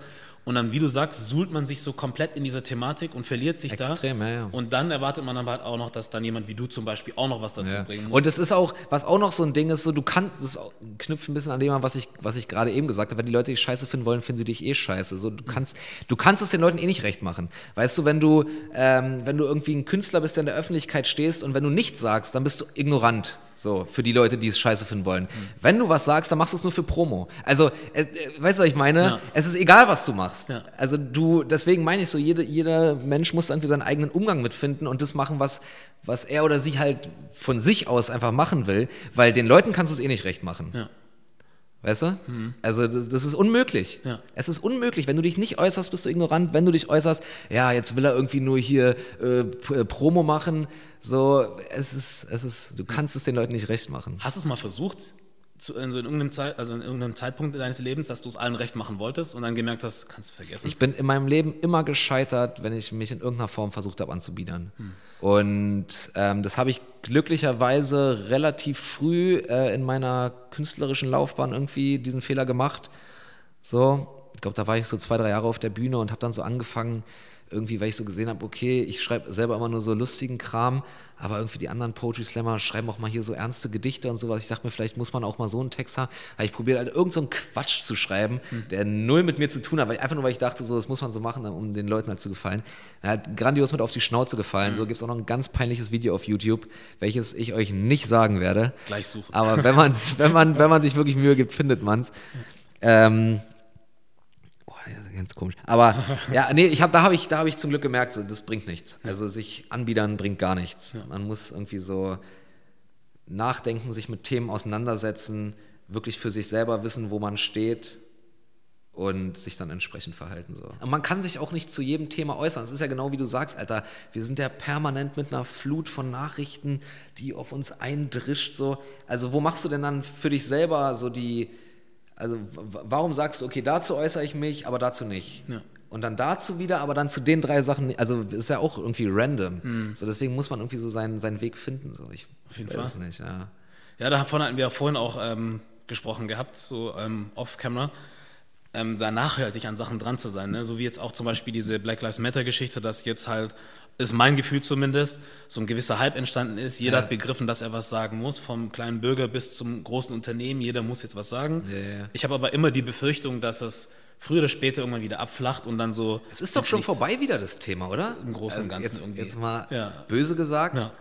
Ich habe das Gefühl, es ist schon wieder vorbei. Hier und da ist es noch so, aber nicht so wie vor zwei, drei Wochen. Ja, ja, ja. ja. Aber dann ist es, ähm, weil ich habe mich nämlich dann zu dem Zeitpunkt gefragt, ähm, ich habe mir jetzt auch diese Gedanken gemacht, Verantwortung von dem Künstler. Mhm. Und dann dachte ich mir, was macht Felix eigentlich? Weil ich wusste es nicht.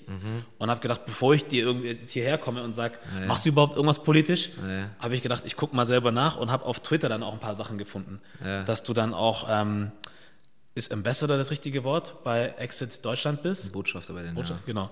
Ähm, kannst du selber mal erklären, was das ist und was du da machst und wieso, weshalb, warum du überhaupt da drin bist? Ach, das war, äh, also Exit Deutschland ist so, eine, das ist so eine Organisation, die helfen so Leuten, die irgendwie in einer rechtsextremen Szene drin hängen beim Ausstieg, weil viele Leute, die da drin hängen, raus wollen, aber auch nicht mehr rauskommen irgendwie, weil das halt auch so, es hat ein ganzes Umfeld und viel Druck von außen, du kommst oft aus eigener Kraft nicht mehr raus, auch so körperliche Bedrohungssituationen. Und ähm, ich habe seit Anfang des Jahres irgendwie so, das ist erstmal Exit und unabhängig davon habe ich seit Anfang des Jahres irgendwie so die, habe ich die Idee gehabt, dass man, dass ich meine Reichweite halt größtenteils für Entertainment nutzen will, aber nicht nur so. Ich will nicht nur irgendwie billige Witze machen und irgendwie meine T-Shirts verkaufen und Tickets verkaufen, sondern ich will einmal die Woche äh, zumindest mein, meine Instagram-Reichweite irgendeiner Organisation, irgendeinem Projekt, irgendwas weiß ich was so geben quasi. Und da habe ich halt die, das habe ich dann Attention Please genannt und ich mache jetzt jeden Donnerstag um 18 Uhr, äh, gebe ich meiner Reichweite halt genau so ein Projekt. Und ähm, haben wir dann über alle möglichen Sachen, so wo kann ich meine Klamotten spenden, äh, was weiß ich was, einfach mal so ein Rassismus 101, so im Februar übrigens schon, ja, noch bevor es cool war. ähm, äh, was, also alles Mögliche, ganz viele Themen, wie, wie kann ich mein Abitur nachmachen, äh, äh, studieren als Arbeiterkind, also alle möglichen bedingungsloses Grundeinkommen. Und eine dieser Organisationen, oder Sea-Watch, Seebrücke, diese ganzen Sachen, äh, und eine dieser Sachen, die wir dann mal vorgestellt haben, war dann Exit. Und daraufhin hat sich Exit ähm, bei uns gemeldet. Wir haben halt auch mit so einem Spendenlink und so äh, irgendwie Swipe-Up gemacht. Daraufhin hat sich Exit dann gemeldet, meinten, dass, es, dass ich, also haben sich bedankt dafür, haben gesagt, dass es voll viel gebracht hat und haben gefragt, ob ich, ob, ob die mich, also ob ich irgendwie Bock habe, Botschafter bei denen zu sein. Ja, cool. Und äh, ja, so, so kam das. So, also ich bin jetzt kein Ex-Nazi, der irgendwie es rausgeschafft hat. So, äh, aber ja, das war, das war so die Geschichte dahinter. Ja. ja. Cool. Atten Attention, please. Das ist gut, weil ähm, das ist auch so ein Ding. Ich, ich komme leider immer wieder auf äh, den Kollegen Dave Chappelle zurück, ja. weil er ja vor kurzem auch dieses Special da veröffentlicht hat. Und da hat er ja auch irgendwie am Ende, oder nicht am Ende, aber mittendrin gesagt, dass, dass die Leute von ihm erwarten, dass er irgendwas machen muss. Ja, total. Wo er dann gesagt hat, wer zum Teufel, also so auf gut Deutsch, wer zum Teufel bin ich, dass ja, man mich jetzt hören muss. So, und das verstehe ich auch vollkommen. So, weil er sagt, es gibt Leute, die stehen an vorderster Front, die machen das. Und dann dachte ich mir, da wäre das doch eigentlich cool, wenn jemand wie er vielleicht nicht unbedingt die Stimme dafür wird, aber sagt, hey, ich gebe jetzt bestimmten Organisationen, wie du es jetzt zum Beispiel machst, oder bestimmten ja. Leuten die Reichweite, mhm. weil sie da ist. So, ja.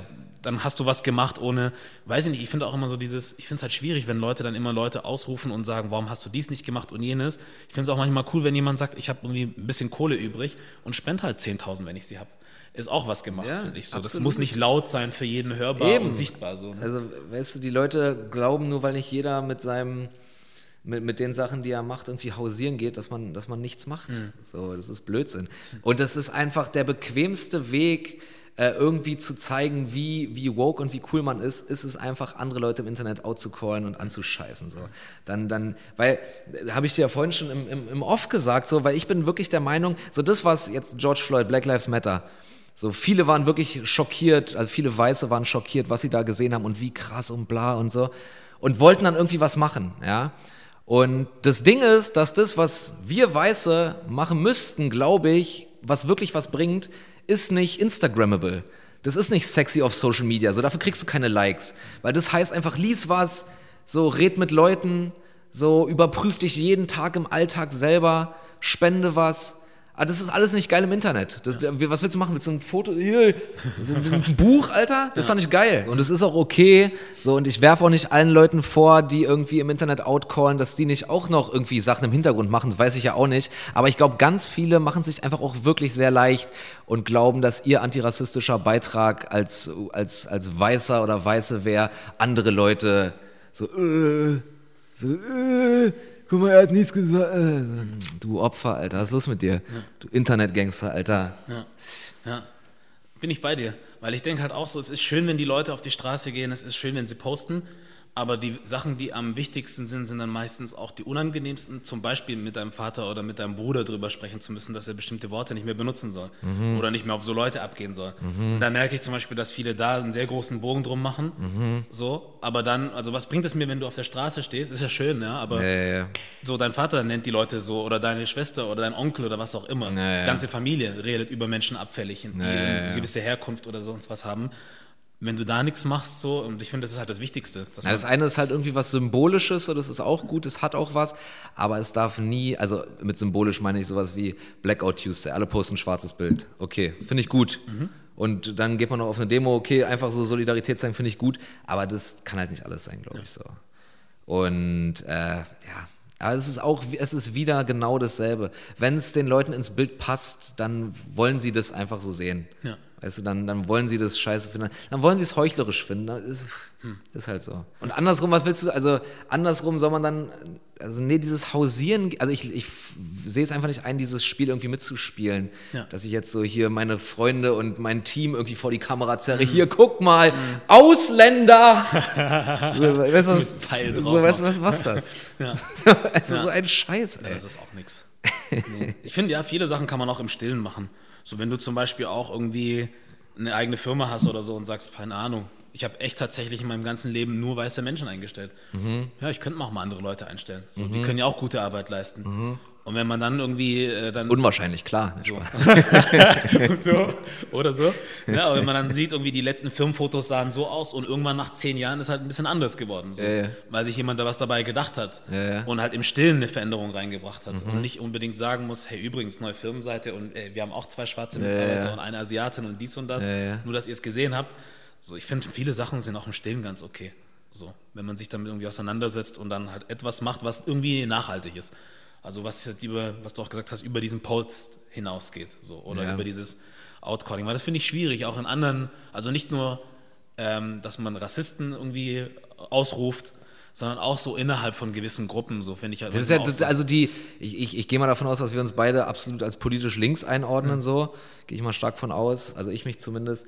Aber die, diese, dieses linke Spektrum ist ja auch so gespalten eben durch genau dieses, durch dieses Outcome, durch dieses, ah, und wir sind aber noch woker und da vor 27 Jahren hast du Folgen und also es ist doch, ist doch lächerlich. Anstatt man, anstatt dass man wirklich irgendwie an einem Strang zieht, so für das, für das gemeinsame Ziel und sich nicht immer so in diesem, in diesem Anscheißen und Klein-Kleingeficke irgendwie verheddert, so, weißt du? Also ja. was bringt es? Wem bringt es was? Ja. Also muss man überlegen, ich habe ich krieg Shits, ich hab Shitstorm bekommen, weil ich mit meinen Kumpels auf der Black Lives Matter Demo war, weil irgendwelche Leute das für heuchlerisch empfunden haben, mhm. weil ich Jokes mache über, ja. über, über alle. Ja. So. Und ähm, da denke ich mir so, okay, ich, ich scheiß da jetzt drauf, so, aber wie ist es vielleicht bei Leuten, die, denen es näher geht, die da nicht drauf scheißen? Was machen die dann beim nächsten Mal? Ja. Die gehen nicht mehr auf eine Demo oder die solidarisieren sich nicht mehr, weil man sich denkt, ah, okay, dann, dann fresse ich hier Scheiße oder was, ja. dafür, dass ich eigentlich nur, weiß ich was. Ja. So. Ja, das stimmt. Und das war, das war eh geil, so ich will da nicht groß drüber reden, weil, ich, weil die Leute sich auch ficken sollen einfach. Aber der, es gab einen so ein, irgendjemand hat getwittert so, äh, ich habe äh, Felix Lobrecht auf der Black Lives Matter Demo gesehen. Ähm, ja, genau den Felix Lobrecht, der seinen Witz ausschließlich mit Witz über marginalisierte Gruppen äh, verdient. Hm. So, und dann, dann kam so, war so, Samstag war die Demo, der Tweet war so Montag, Dienstag. So. Ja. Und dann denke ich mir so, okay, also, du hast mich da gesehen und hast ein Problem damit, dass ich da bin. So, warum sprichst du mich nicht an? Mhm. Warum machst du es drei Tage später im Internet? Ja, weil du keinen Applaus kriegst, wenn du mich ansprichst. Ja. Aber im Internet so, ja, äh. mhm. und doch nur Weiße, ja. nur Deutsche. Hast du vorhin auch gesagt, ne? dass ja. du meistens aus der Ecke Kritik kriegst. Weiß man auch nicht. Ich frage mich manchmal, das kannst du vielleicht ein bisschen besser einschätzen und ich möchte jetzt auch nicht, dass du hier deine, deine Fans irgendwie vergraulst oder so. Aber ich habe manchmal das Gefühl, dass manch einer wirklich nicht so verstanden hat, was Comedy ist, so oder wie das funktionieren soll, Stand-up-Comedy. Ja. Ich habe echt das Gefühl, dass hierzulande manch einer so nicht so weiß, worauf er sich da einlässt, wenn er ja, in so eine ja. Show geht. So, wenn du wirklich guckst, so die Leute, die früher ihre ganzen Sachen gemacht haben, von Eddie Murphy oder so, wenn du jetzt seinen Raw zum Beispiel anguckst, ich weiß nicht, ob du schon mal gesehen hast, aus den 80ern, was er damals gesagt hat, so, ja. würden sie ihn ja in Social Media aufhängen jetzt. Also, das, das, kann, das kann kein Mensch mehr ansatzweise bringen. So, wo ich sage, die Worte, die er benutzt, sind halt nicht die geilsten, klar, aber er spiegelt ja trotzdem auch gewisse Dinge aus der Gesellschaft wieder. Ja, ja, ja. So, soll er jetzt einen Bogen drum machen, irgendwie, damit er alle politisch korrekt schön bedient irgendwie? Oder soll man wirklich das widerspiegeln, was wirklich auch unter uns passiert? So, er macht es ja nicht einfach nur, weil er es geil findet, Leute irgendwie Faggot zu nennen. So. Und äh, weißt du, sondern es hat schon irgendwo einen Grund, warum er das äh, gesagt hat. Ja. So.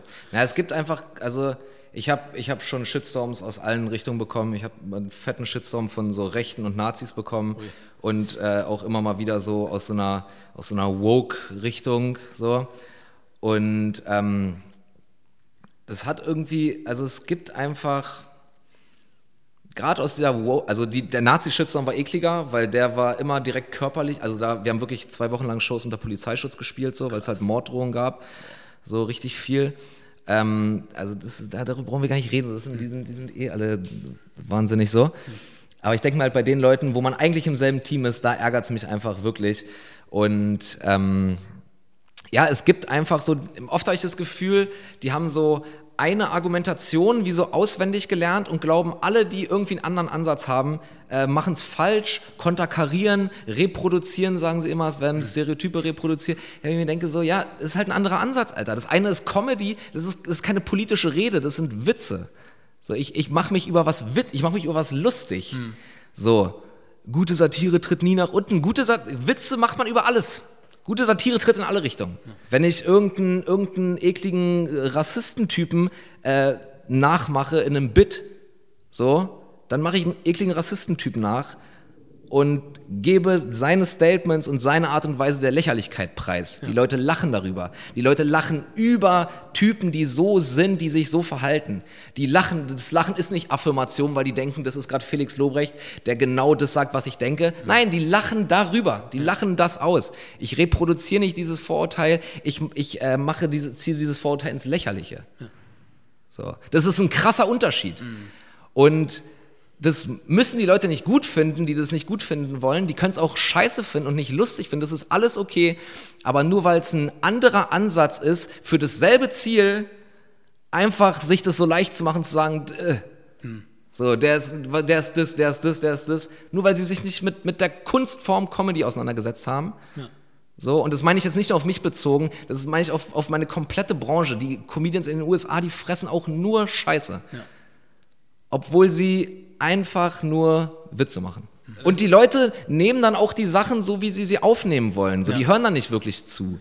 Weißt du? Die, die, die, die, die, also teilweise läuft es echt so, dass sie dann irgendwelche Comedians nehmen, schneiden sich da 20 Sekunden raus, wo sie das shocking Statement haben, äh, was sie halt zeigen wollen. Guck mal, wie schlimm der ist. Und lassen die fünf Minuten und die fünf Minuten davor und die sieben danach einfach raus, die alles in einen ganz anderen Kontext rücken. Oh ja. Also dieses Entkontextualisieren, nur um Leute anzuficken, auch wie viel Energie manche Leute da reinstecken, andere Leute irgendwie so anzuscheißen. So, ich verstehe das, das ist unglaublich. Wenn man das in sich selber ein bisschen reinstecken würde, ne? um irgendwie sich Ja. aus der eigenen Situation irgendwie rauszuholen Ja. oder ein bisschen selber zu helfen. Aber da sind wir wieder an dem Punkt, so dafür kriegst du keine Likes. Das ist das. Ja, aber das kennst du bestimmt auch. Ne? Es ist äh, immer leichter, sich mit Sachen zu beschäftigen, die andere deiner Meinung nach falsch machen. So, Mhm. anstatt zu sagen, vielleicht mache ich auch irgendwas falsch, vielleicht hätte ich ihm nicht so schreiben müssen, vielleicht hätte ich auch was anderes sagen können, freundlicher oder was auch immer, ist es viel einfacher, dem gegenüber zu sagen, was er alles falsch macht, Ja, ja, als sich selber zu analysieren. Ja, aber es, es geht ja noch weiter. Es ist ja nicht mal an dem Gegenüber irgendwas sagen, sondern es ist ja ein allen anderen sagen, was der macht. Stimmt. Schreiben wir immer nicht persönlich. Ja. So, das ist immer öffentlich. Ja. Stimmt. Tja, dem wirst du aber leider nicht aus dem Weg gehen können, ne? Und was ich auch noch ganz kurz sagen will, also immer wenn ich so Shitstorms habe, Ja. es melden sich auch nie Betroffene bei mir. Ja, das ist auch krass. Also es, es sind nie die, die marginalisierten Gruppen, über die ich so krass eklige Witze mache. Ja. Nie. Ja. Es sind immer irgendwelche Deutschen. Was auch interessant ist, ne? Immer irgendwelche White Kids, Ja. die irgendwie glauben so, ja, nee, das äh, darf er nicht. Ja. So. Das ist ja das, was ich, wo ich auch vorhin meinte, wo ich frage, ob das wirklich dann, dass sie das wirklich sagen, weil sie auch wirklich dran glauben oder weil sie meinen, das zu müssen. So wie, Mann, die wollen alle nur mal einen ausländischen Freund haben. so, das kann auch sein. wenn Die man so wollen die, alle von einem Schwarzen retweetet werden. so. das wäre geil, wenn das jemand mal auch das- zugeben würde. Ich ja, ja. möchte einfach von den Schwarzen retweetet Ja, werden. ey, Junior, auch einfach mal machen. So. Nimm doch mal deine Verantwortung wahr. So. Geh mal raus und retweete mal einfach 20 White Woke Kids. Ey. Oh ja. Dann ist hier mal Ruhe im Puff. Da- Damit, damit brauche ich mir bestimmt was ein, du. Und das ist das, wie ich immer so gerne sage. Ähm, wir sind jetzt äh, auch sehr weit, ich würde nicht ausgeschweift, das würde irgendwie ein bisschen negativ klingen. Wir haben einen Ausflug in die Politik ein bisschen gemacht. Ich würde es in Rage reden, denke So, nennen. oder so. Felix im Rage-Mode. Nee, aber fand ich gut. Fand ich cool, dass man auch mal drüber gesprochen hat, weil es einfach gerade so in der Luft hängt so und ähm, deswegen fand ich es auch gut, dass ihr das bei ihr, euch im Podcast gemacht habt, in gemischter Hack. Ähm, die Joe Cocker-Folge war das. Da hattest du ja ganz am Anfang dann auch schon über die ähm, Black Lives Matter-Sache gesprochen. Also, das, das, also ich, ich versatze mal so, wie ich das aufgenommen habe, nicht wortwörtlich, dass ihr einfach da mitfühlt so und euch dann auch natürlich solidarisch zeigen wollt und so. Ähm, Finde ich cool, dass man hat. Weil man, man, kann sich drüber, man kann sich dafür entscheiden, Sachen nicht anzusprechen. Ja. So, man kann sich sehr einfach machen und sagen, muss ich nicht, brauche ich nicht. So. Ja, Hauptsache, ich habe meine Ruhe. ja, Wenn man es trotzdem macht, gerade weil man halt eine gewisse Plattform hat, finde ich es cool. ja. So. Ja, ich, wie, wie gesagt, so, ich glaube, man sollte einfach keinen Applaus dafür erwarten. Man soll es entweder machen oder nicht machen, Genau. aber einfach so, Also bei, bei dieser Sache war es jetzt für mich äh, nochmal, also abgesehen davon, dass mich natürlich sowas auch mitnimmt, aber ähm, das war auch wirklich eine Sache, wo so viele Leute in meinem Umfeld, so Nadja beispielsweise, einfach wirklich, wo ich wirklich sehr, wie unglaublich, also das hat sie richtig mitgenommen. Mehr als, als sonst, hatte ich irgendwie das Gefühl. Oder meine, meine, meine Kumpels so. Das war, war irgendwie schon nochmal was anderes und ja, deshalb hatte ich irgendwie da das Gefühl, nochmal mehr irgendwie irgendwas sagen zu sollen, wollen, was auch immer. Ja. ja. Nee, ist cool. Tja, so viel dazu. Ich würde aber noch mal gerne zu ein paar anderen Sachen übergehen. Ähm, ja, man, lass über Pimmelwitze reden. So, darauf habe ich gewartet. Das ja. wollte ich unbedingt machen. Eigentlich nicht. Ähm, obwohl, wenn du einen hast, kannst du ihn raushauen. So ich habe gerade keinen Pimmelwitz. Hast du nicht? Naja. Vielleicht kommt dir noch einer. Wenn, wenn ja, dann sage ich Bescheid. Cool. ähm, was mir bei dir aufgefallen ist, ähm, wenn ich dich sehe, muss ich zwangsläufig an Hip-Hop denken irgendwie. Mhm. Nicht, dass du jetzt irgendwie wieder. Stell dir mal vor, ich hätte das zu dir gesagt. Tja, dann hättest du ein Problem natürlich wieder. dann hättest du ein Problem gehabt. Felix Lobrecht bestückt äh, äh, Kollegen mit äh, Stereotypen. So. so. Da hättest du in die Kumpel gegraben. Nee, aber vielleicht weißt du ungefähr, ich weiß es nicht, vielleicht bin ich auch der Einzige, der das sieht oder der Einzige, der das sagt. Denke ich aber nicht. Irgendwo ist schon was da. Mhm. Es ist jetzt nicht so, dass ich sage, du hast jetzt irgendwie die krassen Baggy Pants an und Cappy nach hinten und Boah, was auch immer. Das wäre richtig hängen geblieben. Das wäre so, wann war das? 2000 war das, das mal war so Tripset, Anfang 2000. Ja, da war das noch cool so. Ja. Irgendwo ist schon was da. Und man merkt das aber auch zum Beispiel in deinem Content. Mhm. So, ich glaube, in dem, wie, wie hieß das nochmal? Ich, ich vergesse den nicht, ich kriege die Namen immer durcheinander. Basic, ne? Wie, wie hieß Kennick. Kennick war das, Entschuldigung. Kennick. Da läuft ja auch Kanye West Spaceships am Anfang. Ah, ja. Genau. Und ich glaube, in der Doku, die du gefilmt hast, haben wir auch immer wieder mal so Hip-Hop drin. Mhm. Und was natürlich mir auch sehr ins Auge gestochen ist, ist hier das Tattoo an deinem Arm. Also wegen Jay-Z meinst du? Mhm. Da dachte ich mir, das kann es nicht sein, oder? Ja, ja. Das das Deshalb habe ich auch mal, äh, da hab mal, ich war mal beim NDR mhm. in irgendeiner Fernsehshow so vor ein paar Jahren und da hat danach ein, irgendeine, irgendeine Zuschauerin beim NDR angerufen und gefragt, warum der junge Mann da mit Nazi-Symbolen auftreten darf. Oh. Und die hat in die 444 ein DDD reingelesen, also Aha. also vierte Buchstabe des Alphabets, DDD, okay. und hat dann daraus ein Deutschland den Deutschen gemacht.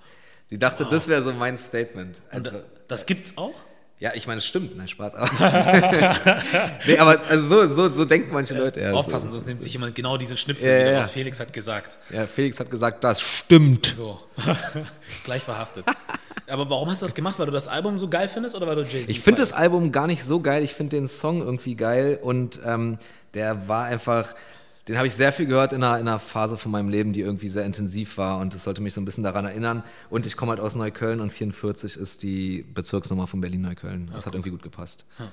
Ja, und ich fand das Artwork irgendwie geil. Ich fand es so schön schlicht irgendwie. Sieht cool aus, ja? Ja. Ja, weil das ist auch so, das sind zwei Sachen, die mir in diesem Album auch hängen geblieben sind. Zu einen die, die Schriftart von dem Album, also von dem Titel, mhm. und zum einen auch dieses Lied. Also mhm. das ist das einzige Lied, was ich noch höre von dem Ich fand Story of OJ fand ich auch noch gut. Ist da fand ich das Video auch krass. Ja, das, das war mit eines der besten Videos, ja. glaube ich, die ich so in den letzten Jahren gesehen habe. Ähm, ja, also ich bin auf jeden Fall, also wenn dir das so rüberkommt, dann liegt es wahrscheinlich daran, dass, es, dass ich halt Hip-Hop äh, sozialisiert bin so. Ja. Ich höre irgendwie Hip-Hop seit ich, weiß nicht, 10, 11, 12 bin, so mein Leben lang durchgezogen. Ich habe früher lang gebreakt, mhm. so und äh, mein kompletter Freundeskreis besteht aus Leuten, die Hip-Hop feiern. Also es ist einfach so, war immer irgendwie ein Teil von meinem Leben so. Ich habe ja. jetzt nie gerappt oder so, aber ich habe halt, wie gesagt, das immer gehört, lang gebreakt, also Breakdance gemacht und ja, das war irgendwie so ein. Da kennst du auch Hassan her, ne? Da kenne ich Hassan her, ja. So, deswegen auch liebe Grüße an Hassan ihn noch. Hassan Akush, Shoutout. Genau, weil ähm, tatsächlich hast du ja, wenn ich es richtig verstanden habe, bist du auf die ganze Sache ja durch das Interview von ihm aufmerksam geworden. Auf den so? Podcast hier? Genau. Genau, ich habe, äh, er hat, glaube ich, ein Videoschnipsel von euch beiden geteilt mhm. auf Instagram. Da habe ich mir das angeguckt und fand es irgendwie, fand es irgendwie witzig. Und ich glaube, dann hat es, das war so das. Und dann irgendwie ein paar Wochen später oder irgendwas hast du, glaube ich, mal eine Umfrage auf Instagram gemacht oder mhm. sowas. Mhm. Wen soll ich mal einladen? Felix Lobrecht. Und dann hast du das irgendwie repostet und geschrieben, ja, äh, ja mal gucken und mich da getaggt. Dann habe ich, ja. dann hab ich mich halt an dich erinnert, an den Talk mit Hassan. Ja. Dachte mir, also, wieso mal gucken, lass doch machen. Dann habe ich halt geschrieben, ja. Krass. Weil ich es irgendwie cool fand. Ja. Krasse Nummer, danke, vielen Dank. Und auch danke an Hassan dafür, dass, äh, also wenn wir nicht zusammengesessen hätten, wäre es entweder nicht jetzt zustande gekommen oder wann auch immer, keiner weiß. Ja, ja. Deswegen vielen Dank nochmal. Ja. Und, nee, ja. aber es ist also auch, auch für potenziell, also Sachen, auf die ich Bock habe, mache ich immer so. Cool. Und, und ja, und Sachen, auf die ich keinen Bock habe, halt nicht. Ja. Also ich mache es auch jetzt nicht irgendwie von der Reichweite oder so abhängig, sondern einfach, wenn ich irgendwas cool finde, dann mache ich das. Finde ich cool. Also das ist auch so eine Sache, wo ich denke, das würde ich auch gerne in Zukunft mal so machen, wenn ich an diesen Punkt komme, mhm. wo ich eine gewisse Reichweite oder was auch immer habe, mhm. dass ich sage, es wird mir gar nicht darum gehen, wie viele Zahlen du hast, sondern ob ich einfach mag, was du machst oder nicht. Ja. So. Das ist äh, auch, finde ich, also für mein Hip-Hop-Verständnis ist es auch was sehr Hip-Hopiges. Mhm. So was Bring Yourself or Bring Your Team up. So. Ja. So. Einstellung. Also ich finde, es hat auch was damit zu tun, ja. auf eine Art. Ja. Jetzt abgesehen von den ganzen äh, offensichtlichen, oberflächlichen Sachen von Hip-Hop, so dass es einfach, dass es einfach cool ist. Ja. Ich mag die Klamotten, mag die Musik, mag den Style, aber ich finde auch so, äh, das, was halt aus der bloßen Musikrichtung noch sowas wie eine Kultur macht, äh, das finde ich halt auch sehr, ja, das, das finde ich gut. So. Und ähm, ja, für mich war dieses das war immer ein wichtiger Teil für mich von Hip-Hop.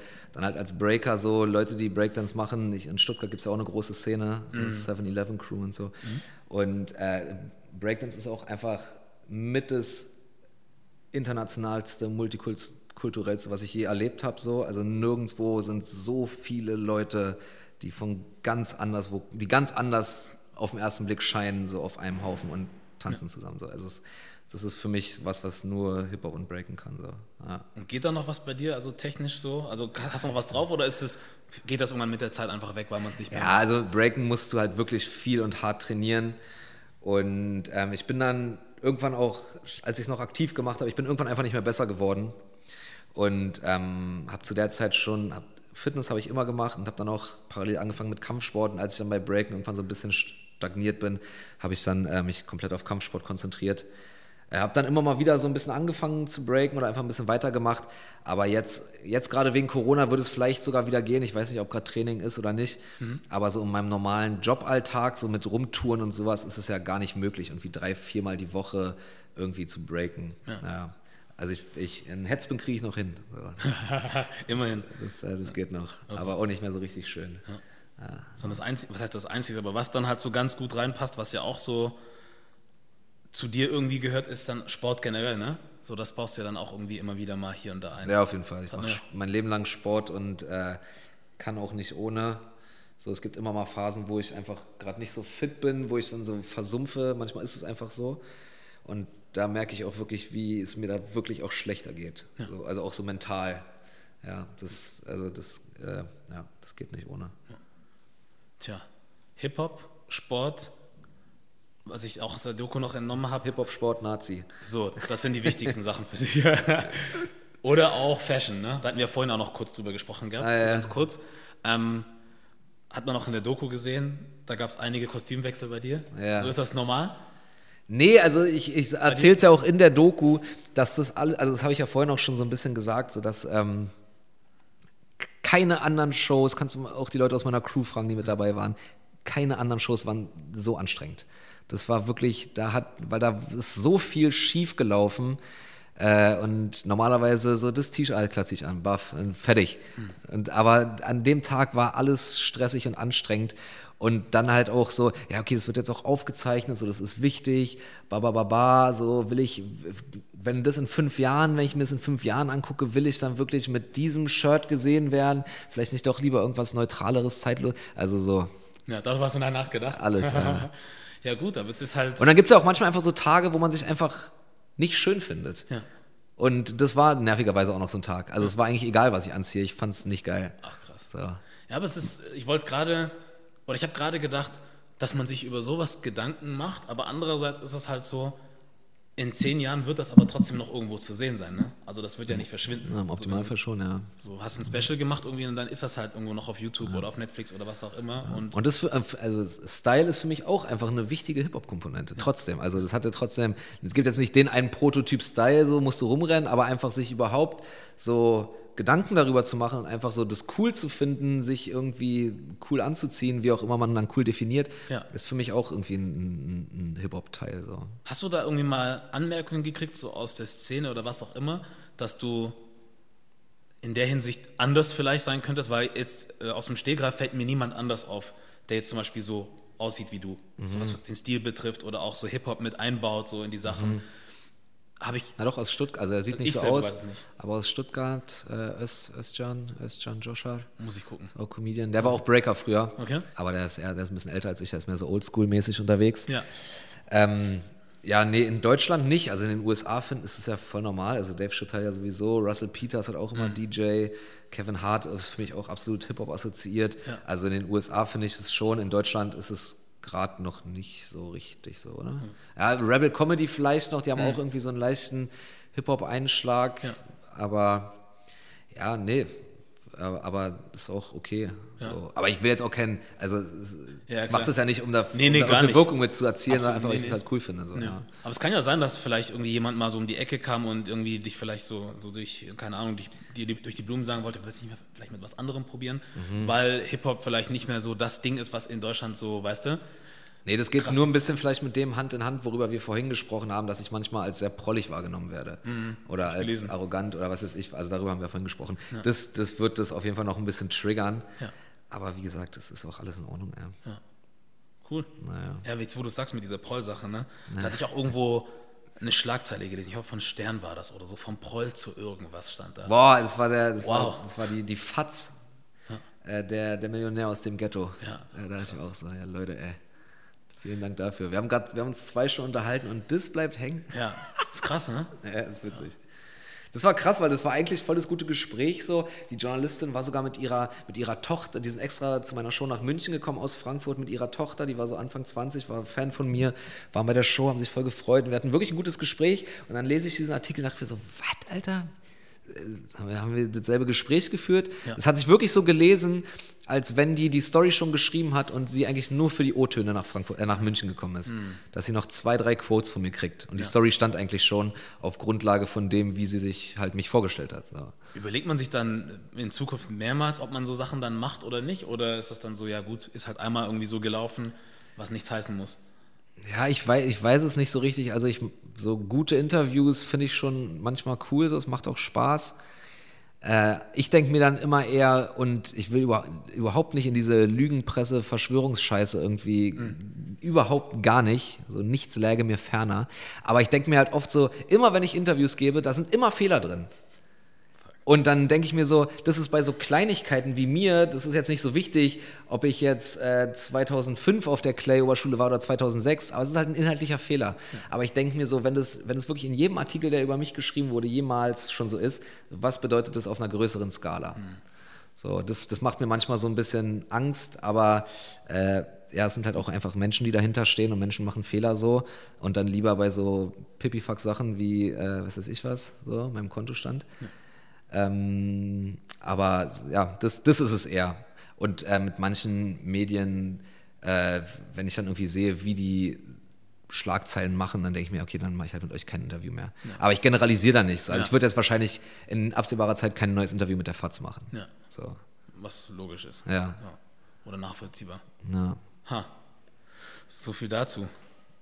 Ähm, was ich auch noch wieder interessant fand ähm, und auch cool, war, dass du von der Wichtigkeit von deinem Team auch gesprochen hast in der Doku. Ah ja, klar. Ähm, deswegen dachte ich, vielleicht ist das auch nochmal eine coole Möglichkeit, auch ein bisschen Props an dein Team zu geben. Ja, Props an mein Team. So, Sie sitzen, fertig. Sitzen, sie sitzen ja teilweise da. Ja. Nee, weil ähm, das ist ja so, dass die Leute meistens in Anführungszeichen nur dich sehen, Ja, ja, klar. aber nie dran denken, dass es auch noch Menschen im Hintergrund gibt, die einfach Ja, ja. essentiell sind. So Ja. und ähm, genau. Wie ist denn das eigentlich dazu gekommen, dass, du- dass du deine, dein Team so zusammengestellt hast, wie es jetzt ist? So. Weil dein Bruder, hast ja irgendwie auch gesagt gehabt, der ist auch ähm, eine längere Zeit schon mit dabei und auch so. Der ist von Anfang an mit dabei. Ne? Ähm, aber dann kamen ja auch noch andere Leute dazu. Ja. Wie kam das zustande? Naja, es sind oft so wirklich so random Faktoren irgendwie gewesen. Also mein Bruder ist halt mein Bruder und der war, als ich dann angefangen habe, das wirklich als Beruf zu machen, also abgesehen davon, dass er überhaupt mir damals gesagt hat, mal aufzutreten, so, und dann Schnitt, fünf Jahre später bin ich dann alleine über die kleinen Bühnen halt getourt und dann, als es dann bei mir losging, war er halt auch gerade in einer Situation, wo er irgendwie nicht wusste, was ich machen soll. Und bei mir ging es gerade los mit so kleine Soloshows spielen. Da habe ich ihn gefragt, ob er nicht einfach mit mir rumfahren will, Ja. vielleicht ein bisschen Merch verkauft, dass ich einfach nicht alleine auf Tour bin. Und ja, das ist dann jetzt halt einfach so eskaliert, dass er halt mittlerweile einfach mega viel macht. Also das komplette Tourmanagement, die, die ganze Merch- und Fashion-Sache, viele Produktionssachen, wenn wir irgendwie so Quatsch wie Shutter und Fitness und so machen, ist er auch äh, mit am Film und später am Schneiden und so weiter. Also das ist halt ganz viel geworden. Äh, meine Agentin Becky, die äh, von, von zwei befreundeten Jungs, die ich damals auch in der Poetry Slam Szene kennengelernt habe, äh, Max Kennel und, und Jonas Meyer, aka das Lumpenpack, Shoutout an der Stelle, die waren damals bei Becky unter Vertrag und haben ihr gesagt, hier guck dir mal diesen Felix Lobrecht an, so das könnte vielleicht was werden. Mhm. Und so habe ich halt Becky kennengelernt, ähm, Kavus Kalanta, mhm. der bei mir Opener macht, so der auch, ähm, ja, mit dem ich auch die Stand-Up 44 Crew quasi habe. Den habe ich irgendwann mal, so habe ich mal so ein Video von dem gesehen, fand den einfach mega witzig, habe den dann angeschrieben und dann haben wir uns ein paar Mal getroffen hier in Berlin bei den kleinen Shows und öfter zusammen aufgetreten. habe ich ihn gefragt, ob er nicht bei mir Opener will, machen will, ob er mit auf Tour kommt. Mhm. Und über ihn habe ich dann auch äh, Daniel Wolfson und Kinan All kennengelernt, die dann auch jetzt bei Stand Up 44 mit sind. Ja. Ähm, ja, dann äh, habe ich äh, Nadja, die mein Merch verkauft, äh, die hat früher Kaffee verkauft im, in meinem damaligen Stammcafé. Ja. Und dann habe ich die irgendwie da so abgeworben quasi. Dann, äh, die mir bei, bei Social Media hilft, äh, die hat im Publikum irgendwie reingepöbelt und das hat mir gereicht, um sie anzustellen. Also, das sind alles so, das sind alles, deinen Namen sage ich übrigens for obvious reasons nicht. nicht, nicht, nicht, dass du Ärger von Pro7 kriegst. Ja. Äh, ja. Also so, das ist so alles so gewachsen, das kann man auch nicht planen. Ja. Und ähm, ich habe dann irgendwie einfach auch viel Glück gehabt mit den Leuten. Ich habe ein kleines Team, aber dafür hat jeder viele Aufgaben und viele, viele Kompetenzen dann auch. Und ähm, ja, Becky hat halt zum Beispiel hat, hat Dominik irgendwie an den Start gebracht, mit dem wir unser Ticketing machen. Der wiederum hat Fidel irgendwie geholt, mit dem wir dann die Designs für die. Also es, irgendwann geht es dann los und dann ja, da hat, hatten sowohl Becky als auch mein Bruder als auch ich irgendwie immer ein gutes Auge für die, für die Leute, ja. so mit denen man auch zusammenarbeitet. Eine und dann natürlich noch mein, mein, mein Techniker Belz, mein Security Jakob, ja. alle am Start. Ja. Die Fangfrage. Jetzt geht's los. So. Bist du glücklich über die Konstellation? Jetzt von eurem Team oder von allem? Ja, absolut. Ja, ja, total.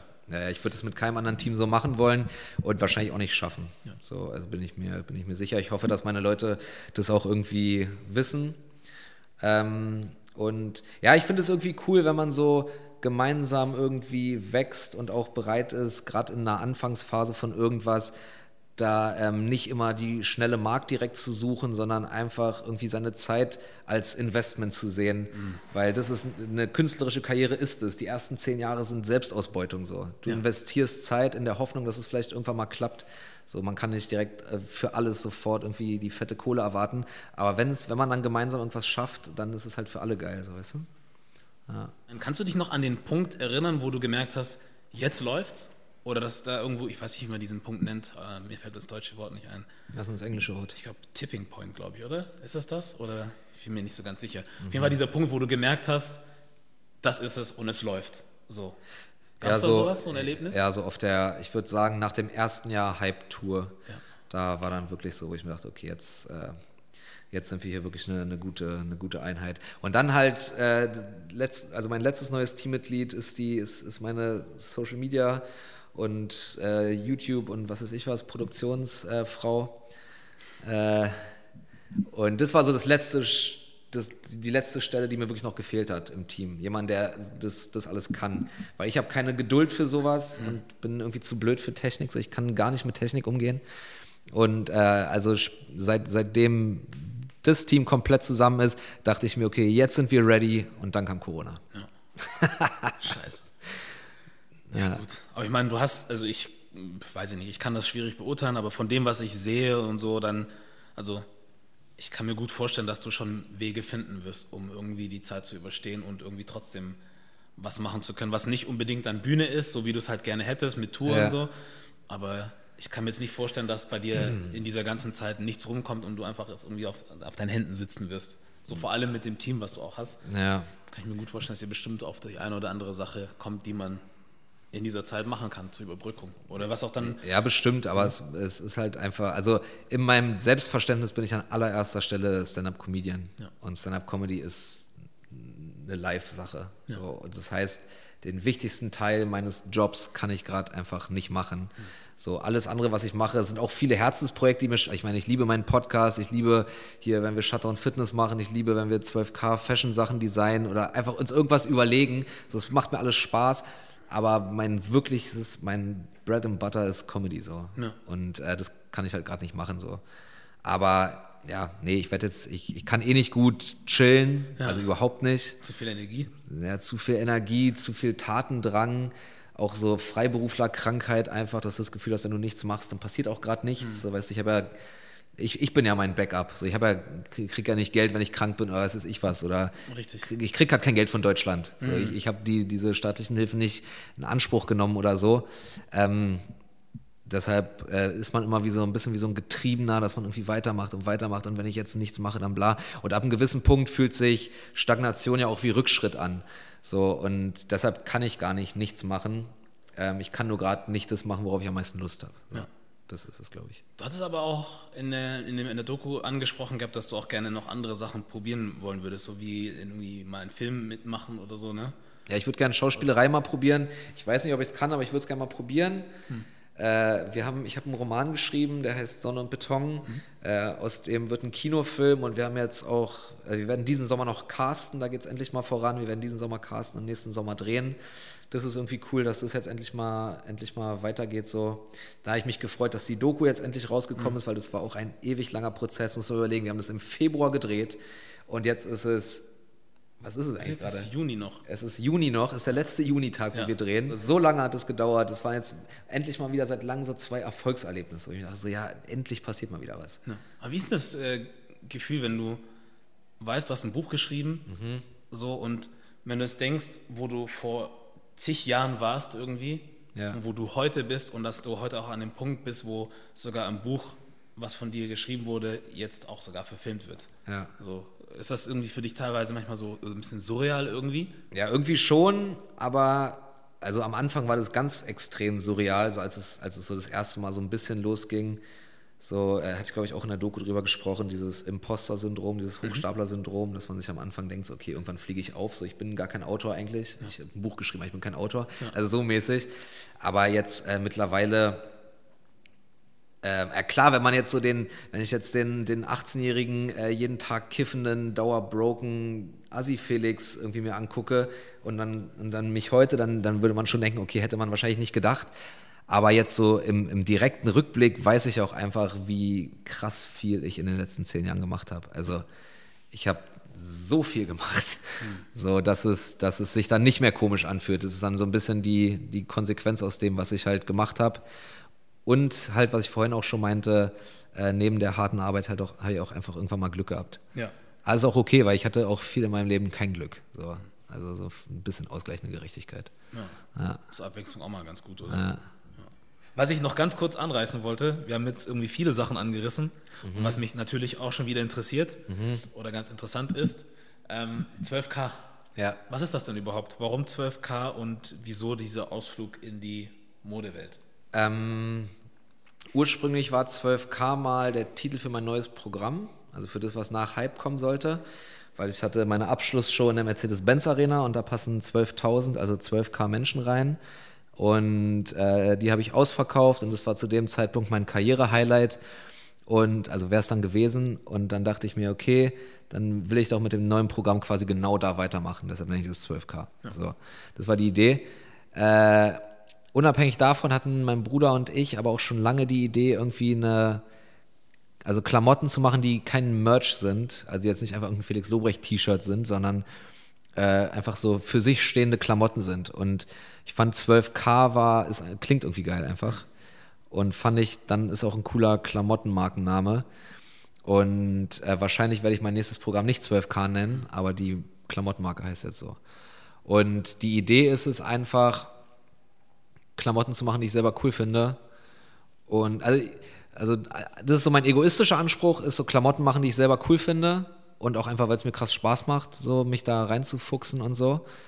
Äh, das ist der egoistische Teil von dem Projekt und der nicht nur egoistische Teil ist auch so, ich hatte die Idee, so High Fashion so ein bisschen zu demokratisieren.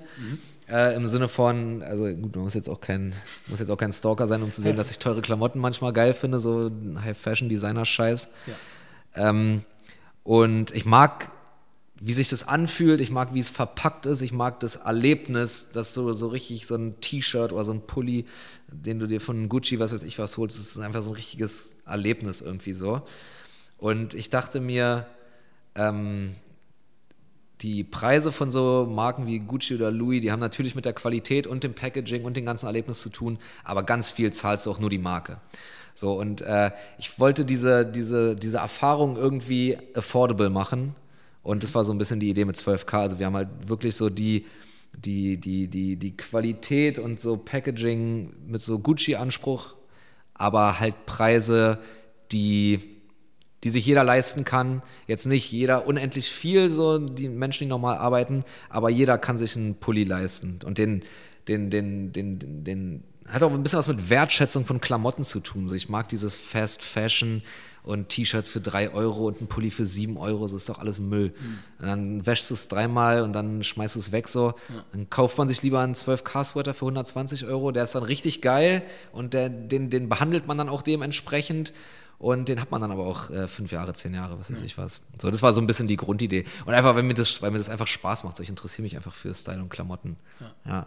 Das ist auch cool. Das war, das war die Idee. Ja. Und das ist auch krass so. Ich war, also wir haben halt dann Jetzt, wir nehmen jetzt nicht irgendwelche T-Shirts, die es schon gibt und veredeln die, mhm. sondern machen halt alles selber, vom Schnitt über Stoff. Und das ist halt witzig, wenn man sich dann anfängt mit Klamotten zu beschäftigen, dann merkt man, dass alles an, an einem Shirt, also alles an Klamotten ist ja eine Entscheidung. Ja. Es ist ja eine Entscheidung, wie dick die Naht hier ist. Oder wie, wo der, was weiß ich was, wo die Schulter ist. Es ist ja alles eine Entscheidung. Und dann merkt man erstmal, was für ein krasser Kopfweg das auch einfach ist. Ja? Ja. Und äh, zum Beispiel das hier ist einfach jetzt irgendwie eins von unseren neuen T-Shirts so. Mhm. Ähm, das ist das Ergebnis von einem halben Jahr Arbeit. Und es ist aber einfach nur ein T-Shirt. Ja. ja. also die sind noch nicht bedruckt, das ist jetzt nur der Rohling quasi. Äh, ja, aber das ist dann irgendwie, ist dann irgendwie, ist irgendwie geil. Ja. So. Fühlt es sich für dich, vielleicht hast du eigentlich die Frage schon damit beantwortet. Und die Vision von der Marke ist halt, sorry, wenn ich unterbreche, die Vision von der Marke ist halt die dass sie irgendwann losgelöst von mir als Person funktioniert. So, weil jetzt bin ich gerade ganz klar noch damit assoziiert so, und mache auch viel Werbung dafür natürlich noch. Mhm. Aber längerfristig würde ich mir wünschen, dass die irgendwann einfach für sich selber steht. Die, dass sie gar nichts mehr mit Felix. Dass auch Leute das im, also im besten Fall ziehen es irgendwann Leute an, die Felix Lobrecht scheiße finden. So. Einfach weil die dieses Shirt einfach geil finden. So. Ja. Dann hast du es geschafft. Mhm. Ja. Ja, ist ein cooler Gedanke. Ja. Ähm, vielleicht aber beantwortet sich die Frage damit automatisch. Aber fühlt sich das für dich dann auch anders an, wenn du mit deinen eigenen Sachen rumläufst, deine eigenen Sachen anhast, als jetzt irgendwo anders hinzugehen? Weil ich denke halt zum Beispiel, ohne irgendwelche Brands schlecht machen zu wollen, aber früher hat man ja so die gängigen Marken einfach immer gekauft. Mhm. So auch die, die man sich irgendwo leisten kann, wobei mhm. ich denke, für gewisse Sachen zahlen wir trotzdem irgendwie viel zu viel. Ja, klar. So und, ähm, aber für manche auch viel zu wenig. Ja, aber ich, ich weiß nicht, ich, ich, ich nenne jetzt leider trotzdem Namen und ich will sie nicht schlecht machen, aber Nike zum Beispiel. Ich habe das mhm. früher immer gefeiert so ja. und immer gekauft, aber mittlerweile will ich es nicht mehr kaufen. Ja. Dann kaufe ich halt lieber was von einem Kollegen hier aus Berlin, der irgendwie sein eigenes Label hat und eine Vision dahinter hat, mhm. in die ich mich irgendwie reindenken kann oder auch fühlen kann. Mhm. Und dann gebe ich halt lieber dasselbe Geld oder ein bisschen mehr aus in seine Richtung mhm. und fühle mich irgendwie komischerweise besser damit, als wenn ich mir jetzt einen mhm. Nike-Pulli für 60 Euro kaufe. Ja, verstehe. So, weil da steckt für mich nichts dahinter. Ja, ja. So. Ähm, deswegen die Frage, ob man sich dann damit auch anders fühlt, wenn man das anhat oder. Äh, ich will, jetzt auch nicht irgendwie hier so rumheucheln. Ich, ich finde, also ich, ich mache die Sachen, äh, weil ich mir sowas wünsche, so, ich würde mir so ein T-Shirt wünschen, wie ich gerade anhab. Mhm. Und wenn es das halt so nicht gibt, dann muss ich es halt selber machen. Mhm. Und ich finde halt natürlich den Aspekt irgendwie gut, dass ich weiß, wo und wie das produziert wird und wo und wie der Stoff herkommt. Und ähm, ja, das ist auf jeden Fall cool. Und es ist natürlich cool, irgendwie sein, mit seinem eigenen Zeug rumzurennen. So. Ja. Aber äh, ich trage, ich trage, ich renne jetzt nicht nur in 12K rum, so. also ich trage auch, was weiß ich was, ganz normale Sachen. Ja. ja. Das ist das. So. Aber Barbossa ist trotzdem krass. Nein, das musstest du nochmal reinbringen, das war klar. die freuen sich auf jeden Fall drüber. Ja, schick, ja. Mal, schick mal die Hose. Spaß. Die? Ah, ja, Spaß. Lässt sich schon einrichten. Ah, ja, ich habe auch mit ähm, einem von den Kollegen gesprochen nochmal und der hat mir dann auch gesagt, dass er ein Riesenfan von dir ist. Ah ja. So und deine Sachen auch mit. Ich sag doch, Barbossa ist wirklich ein Spaß. so, ihr habt es gehört. Ähm, cool. Also wir haben jetzt, glaube ich, so viele verschiedene Sachen mal so aufgegriffen. Ja, ja glaube ich auch. Über das eine ein bisschen mehr, über das andere ein bisschen weniger gesprochen, aber ja. das ist auch gut so, finde ich. Ähm, was soll ich sagen? Vielen Dank für deine Zeit. Also Ja, erstmal, ey, gerne. Ähm, danke, danke, dass du es mit mir gemacht hast. Naja, ist nicht so selbstverständlich, dass du dir dann die, die Zeit nimmst. Ne? So, und Das ist gerade Corona. mein Glück. Nee, ich Ja. glaube, den Termin haben wir schon, wir haben schon gesagt, Stimmt. wir haben vor Corona schon gesagt, dass wir es machen. Genau, und dann kam Corona. Ja, Und dann haben wir es geändert. genau. Aber auch gut. Ja. Ja, ähm, wir dürfen aber nicht vergessen, es gibt noch eine Frage, die ich dir noch stellen muss. Mhm. Und zwar Made in Germany. Was heißt das für dich? Was heißt Made in Germany für mich? Ey, ich kann es nicht so richtig beantworten, weil ich in Berlin aufgewachsen bin und in Neukölln aufgewachsen bin und für mich, also ich habe Germany erst viel später kennengelernt. Weißt du, was ich meine? Also für mich war Germany immer Neukölln und Berlin und das hat nicht viel mit dem Germany zu tun, wie Germany an den meisten anderen Stellen in Deutschland ist. Und äh, deshalb weiß ich es nicht. Also für mich hat Deutschland immer, äh, immer, immer äh, Multikulturalität bedeutet und ähm, ja, also das, so, so bin ich halt aufgewachsen. Und äh, ich, ja, weiß ich nicht. Ich, ich kann dazu, glaube ich, nicht mehr sagen. So, ich habe Deutschland erst kennengelernt, je älter ich wurde, je größer mein Radius innerhalb Berlins wurde, aber vor allen Dingen dann später, wo ich angefangen habe, durch Auftritte rumzureisen, habe ich erstmal so Deutschland kennengelernt, wie 95 Prozent der Deutschen Deutschland kennenlernen. So, weißt du? Also, ich bin ganz anders aufgewachsen. Ja. Und da bin ich auch sehr dankbar drüber, ehrlich gesagt. Jetzt nicht, weil ich das äh, Mittelschichtsleben hier irgendwie scheiße reden will, aber einfach, weil, ähm, ja, weil ich das gut so finde. Ja, Ja. Das ist auch eine Antwort. Ja. So, gibt ja keine richtige oder falsche in der Hinsicht. Beziehungsweise ist alles richtig, was es für dich ist. So sehe ich das. Ah ja, verstehe. Was, was, was ist für dich Made in Germany? Ich muss jetzt aufpassen, dass ich mir nicht äh, widerspreche, weil ich habe das irgendwo schon mal beantwortet, aber wieder vergessen. Ähm, aber eigentlich. Video hierzu in den Kommis. Ne? So. also eigentlich ist es für mich alles. Bist du, du bist auf dem, äh, auf dem Dorf in der Nähe von Stuttgart aufgewachsen. Genau. Ja. Genau. Ähm, eigentlich ist es für mich alles, was in Deutschland passiert und was gemacht wird. So alles, was gemacht wird, was passiert, die, sowohl die guten als auch die schlechten Sachen. Ähm, aber auch einfach, wie soll ich das erklären? Jeder, der hier irgendwas macht, ist in irgendeiner Art und Weise an dem mitverantwortlich, was Deutschland ist. So, ob du jetzt hier geboren bist, ob du äh, als Auslandssemesterstudent irgendwie, also das ist vielleicht was anderes, aber wenn du jetzt irgendwie aus irgendeinem Land hierher kommst und dann hier studierst und dich hier auch irgendwie dann niederlässt oder so und dann deinen Beitrag leistest, auch das ist für mich Made in Germany. Also eigentlich alles, was hier passiert und für mich gehört da auch niemand ausgegrenzt. Also, da gehört jeder mit dazu. ja, das sowieso. Aber glaubst du, wir sind in krass verschiedenen Germanys aufgewachsen? Äh, du vielleicht nicht. Also dadurch, dass du in Berlin aufgewachsen bist, hast du bestimmt Sachen auch viel miterlebt, die ich auch erlebt habe in meinem kleinen Dorf, weil ich halt ein gewisses Umfeld hatte. Also ich bin eigentlich hauptsächlich viel mit ausländischen Leuten aufgewachsen, und mit Migranten in diesem Dorf. So dafür bist du dann halt in Berlin mit diesen Leuten aufgewachsen. So. Deswegen gibt es bestimmt auch so Sachen, wo es sich überschneidet. Ich weiß aber nicht, ob derjenige, der aus, äh, keine Ahnung, äh, wie, was gibt es denn da für Ecken, wo ich nicht hingehen wollen würde, so, ob der dasselbe sagen kann. der ja, hat ein ganz anderes Deutschland wahrscheinlich erlebt als wir beide. Ja, ja. So, deswegen ist unseres nicht so verschieden. Wenn man es mit jemand anderem vergleicht, sind bestimmt Welten wieder. Mhm. Ähm, Aber es ist krass, weil ich hätte ganz andere Assoziationen gehabt zu, zu dem Ort, aus dem du kommst. Ja. Im Sinne von, ich stelle mir es halt richtig wie so ein spießbürgerliches, kleines, weißes, deutsches Schwabenländle vor. ja, aber das Gute ist halt, dass äh, Stuttgart halt gleich nebendran ist. Ah, ja. Stuttgart und Esslingen. Ja. Deswegen, ich habe jetzt da nicht zwei Stunden gebraucht, um in die nächste Stadt zu kommen, Mhm. sondern da war schon noch die Anbindung da. So, und dass man dann halt dann immer so dieses, ich würde nicht Austausch nennen, aber dass man halt von aus dem Dorf danach in die Stadt gefahren ist so und dann da Berührungspunkte hatte und so. Also die Stadt war nicht zu weit entfernt und deswegen bin ich jetzt nicht irgendwie auf dem Bauernhof aufgewachsen, oder Ja, so, ja. was jetzt nicht schlimm wäre, aber das war es halt nicht. Ja, ja. Deswegen so ein bisschen Stadt habe ich auch noch mitgekriegt, zum Glück. Ähm, ich kenne andere Leute, die sagen, die sind wirklich auf irgendwelchen Dörfern aufgewachsen, wo halt, keine Ahnung, also die Hälfte des Dorfes irgendwie gefühlt NPD-Anhänger waren. So. Na, krass. Ja. Das war bei uns zum Glück nicht so.